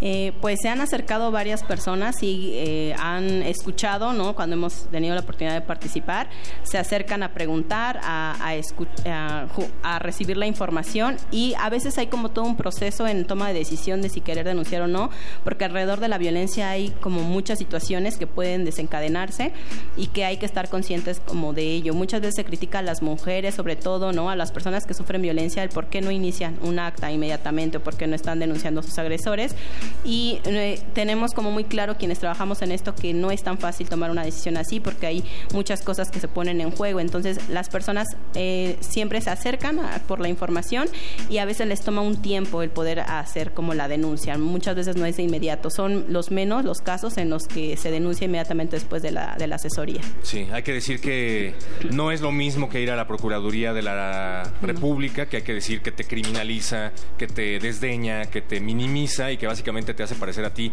la persona que agrede. Aquí ustedes tienen a gente especializada en este tipo de denuncias y pueden tener plena confianza en que si se acercan a la UNAD pueden hacer una denuncia, como decíamos, anónima y que van a recibir asesoría, Jessica. Así es, eh, somos personas que tenemos ya mucho tiempo trabajando desde la perspectiva de género y justamente lo que decías, algo que evitamos todo el tiempo es revictimizar ¿no? a las personas que se acercan. Eh, creemos en lo que están diciendo, sabemos muchas veces los procesos por los que pueden estar pasando y eso es importante que ellas también, estas personas que se acercan, conozcan ¿no? lo que están sintiendo. Ahora, como tal, la denuncia en sí no es anónima, tiene que tener como un nombre y una persona que firme. Lo que sí e- puede ser anónimo es esta primera asesoría ¿no? que se les da o este primer contacto. Puede ser totalmente anónimo si así lo requieren. Ya si quieren iniciar su acta en el proceso de denuncia, entonces sí tendrán que identificarse. Hoy estuvieron en esta Escuela Nacional de Enfermería y Obstetricia, pero para las personas que nos están escuchando están enterando de esto, ¿a dónde se pueden dirigir? Nosotras estamos en lo que es el antiguo edificio de posgrado. Eh, la UNAD está ahí cerca de las islas, a un costado de la Torre 2 de Humanidades. Eh, tenemos ahí nuestras oficinas, pero en cada eh, entidad académica, en cada dependencia, es decir, en cada facultad, FES, instituto, existe una oficina jurídica. Aquí en la NEO también está la oficina jurídica, la jefa de oficina jurídica, también la licenciada Yasmín, ella nos apoya mucho y pueden acercarse a ella directamente o en todas sus escuelas hay una oficina jurídica, se pueden acercar directamente y comentar que están, viviendo una situación de violencia de género. Si en ese momento no quieren hablar directamente con el jefe o jefa de oficina jurídica, pueden pedir que, se, que los comuniquen a la UNAD y ahí mismo los comunican con nosotras y empezamos todo el proceso del protocolo. Si has sido víctima de acoso o si conoces a alguien que ha sido víctima de acoso en este ámbito académico, primordialmente, porque ya nos decías que también se puede hacer eh, en otros ámbitos, pues no duden en acercarse a la unidad de atención a denuncias de género. Gracias una vez más, Jessica Toski. No de que al contrario, gracias a ustedes. Y sí, acérquense a sus oficinas jurídicas o directamente a la UNAD. Nos toca seleccionar la música, Jessica. Te dedicamos esta canción que se llama Doctor Doctor de UFO. Gracias. Universidad incluyente, saludable, segura y sustentable. Dirección General de Atención a la Comunidad. Inclusión. Puedes verla al transitar en los pasillos, sin importar ropa, cuerpo o color de piel. Se escucha en las aulas, donde hay acceso a la información sin importar género, preferencia o identidad sexual. Se siente en el campus, donde puedes ser como quieras y siempre habrá personas que comparten nuestra identidad. La universidad es incluyente. Escucha, escuchas. Resistencia modulada.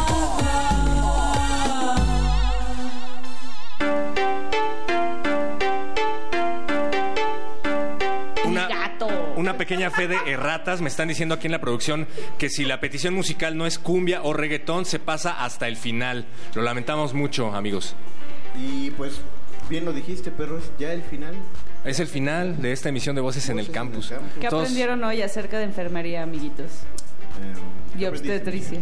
Yo, que tiene dos fechas al año en las que se celebra, el 6 de enero y el 12 de mayo. 6 de enero, se pega con el Día de Reyes. Precisamente es por eso. Dicen que son, son los enfermeros y las enfermeras son un regalo de los reyes. Qué bonito. Ah. Yo, yo aprendí que si no te lavas bien las manos al manejar aparatos no, bueno, todo tipo de aparatos médicos te puede dar neumonía. Muy bien. Yo, yo reafirmé el aprendizaje que deberíamos tener todos de que no hay que tomar antibióticos porque nos, sobró, nos sobraron en casa. Tienen que ser medicados bajo prescripción Ah, yo médica que- yo que siempre. se lo pongo a los huevos. La automedicación. Terminantemente prohibido automedicarse. Vayan con su doctor, sobre todo si se trata de antibióticos. Y no son para dolores de, de panza y mucho menos para una gripe. ¿Dolores de panza? ¿Quién toma un antibiótico? No, Hay de todo, no, o como- sea, eh, pas- a mí me operaron del apéndice y por tomar un medicamento malo, porque me hicieron un mal este diagnóstico, eh, me pudo haber reventado el apéndice y yo no me hubiera dado cuenta. Entonces llegué al hospital así rayando por temar, o sea, tener un mala medicina a la No, mano. se- no sean como Michelle, no, que no les Sí, no, pase. por Mich- favor. Michelle, en cuanto se cierren estos micrófonos, te vamos a llevar a la unidad de enfermería de la- la Escuela Nacional de Enfermería y Obstetricia. Es como metaenfermería. Así es. La meta enfermería. La meta pues enfermería. ya nos vamos, nos despedimos y mientras nos despedimos y entra la música tranquila y alegre y feliz, nosotros nosotros nos despedimos y agradecemos. ¿A quién agradecemos, pero muchachos? Gracias, Emanuel Silva, por estar en los controles técnicos. Gracias a Lalo Luis en la producción. Gracias, Rubén Piña, por existir. Gracias, Oscar El Boys también en producción. Gracias a Ana Benito y a Degaco en general, la Dirección General de Atención a la Comunidad. Gracias, Diego Ibáñez, por estar ahí presente en nuestros corazones. Gracias a todas las personas que estuvieron en esta cabina radiofónica el día de hoy. Gracias a Don Agus, que seguramente está operando la cabina ahí en Radio UNAM. Gracias a Raúl, que nos va a llevar de regreso a la radio. Y gracias a ustedes que están detrás de los micrófonos y a todos los que nos están escuchando y sintonizando ahorita en la noche. Gracias, Michelle. Gracias a los que se están riendo acá atrás de la Gracias cabina. a la cabina que no se cayó. Gracias a la cabina que no se cayó. Gracias, Mario Conde, por estar en los micrófonos. Gracias, Mónica Sorrosa. Gracias, Mario Conde. Ya le dijeron gracias, Michelle Uribe, ¿verdad? Ya gracias, Perro Michelle muchacho. Gracias a los que mojaron la...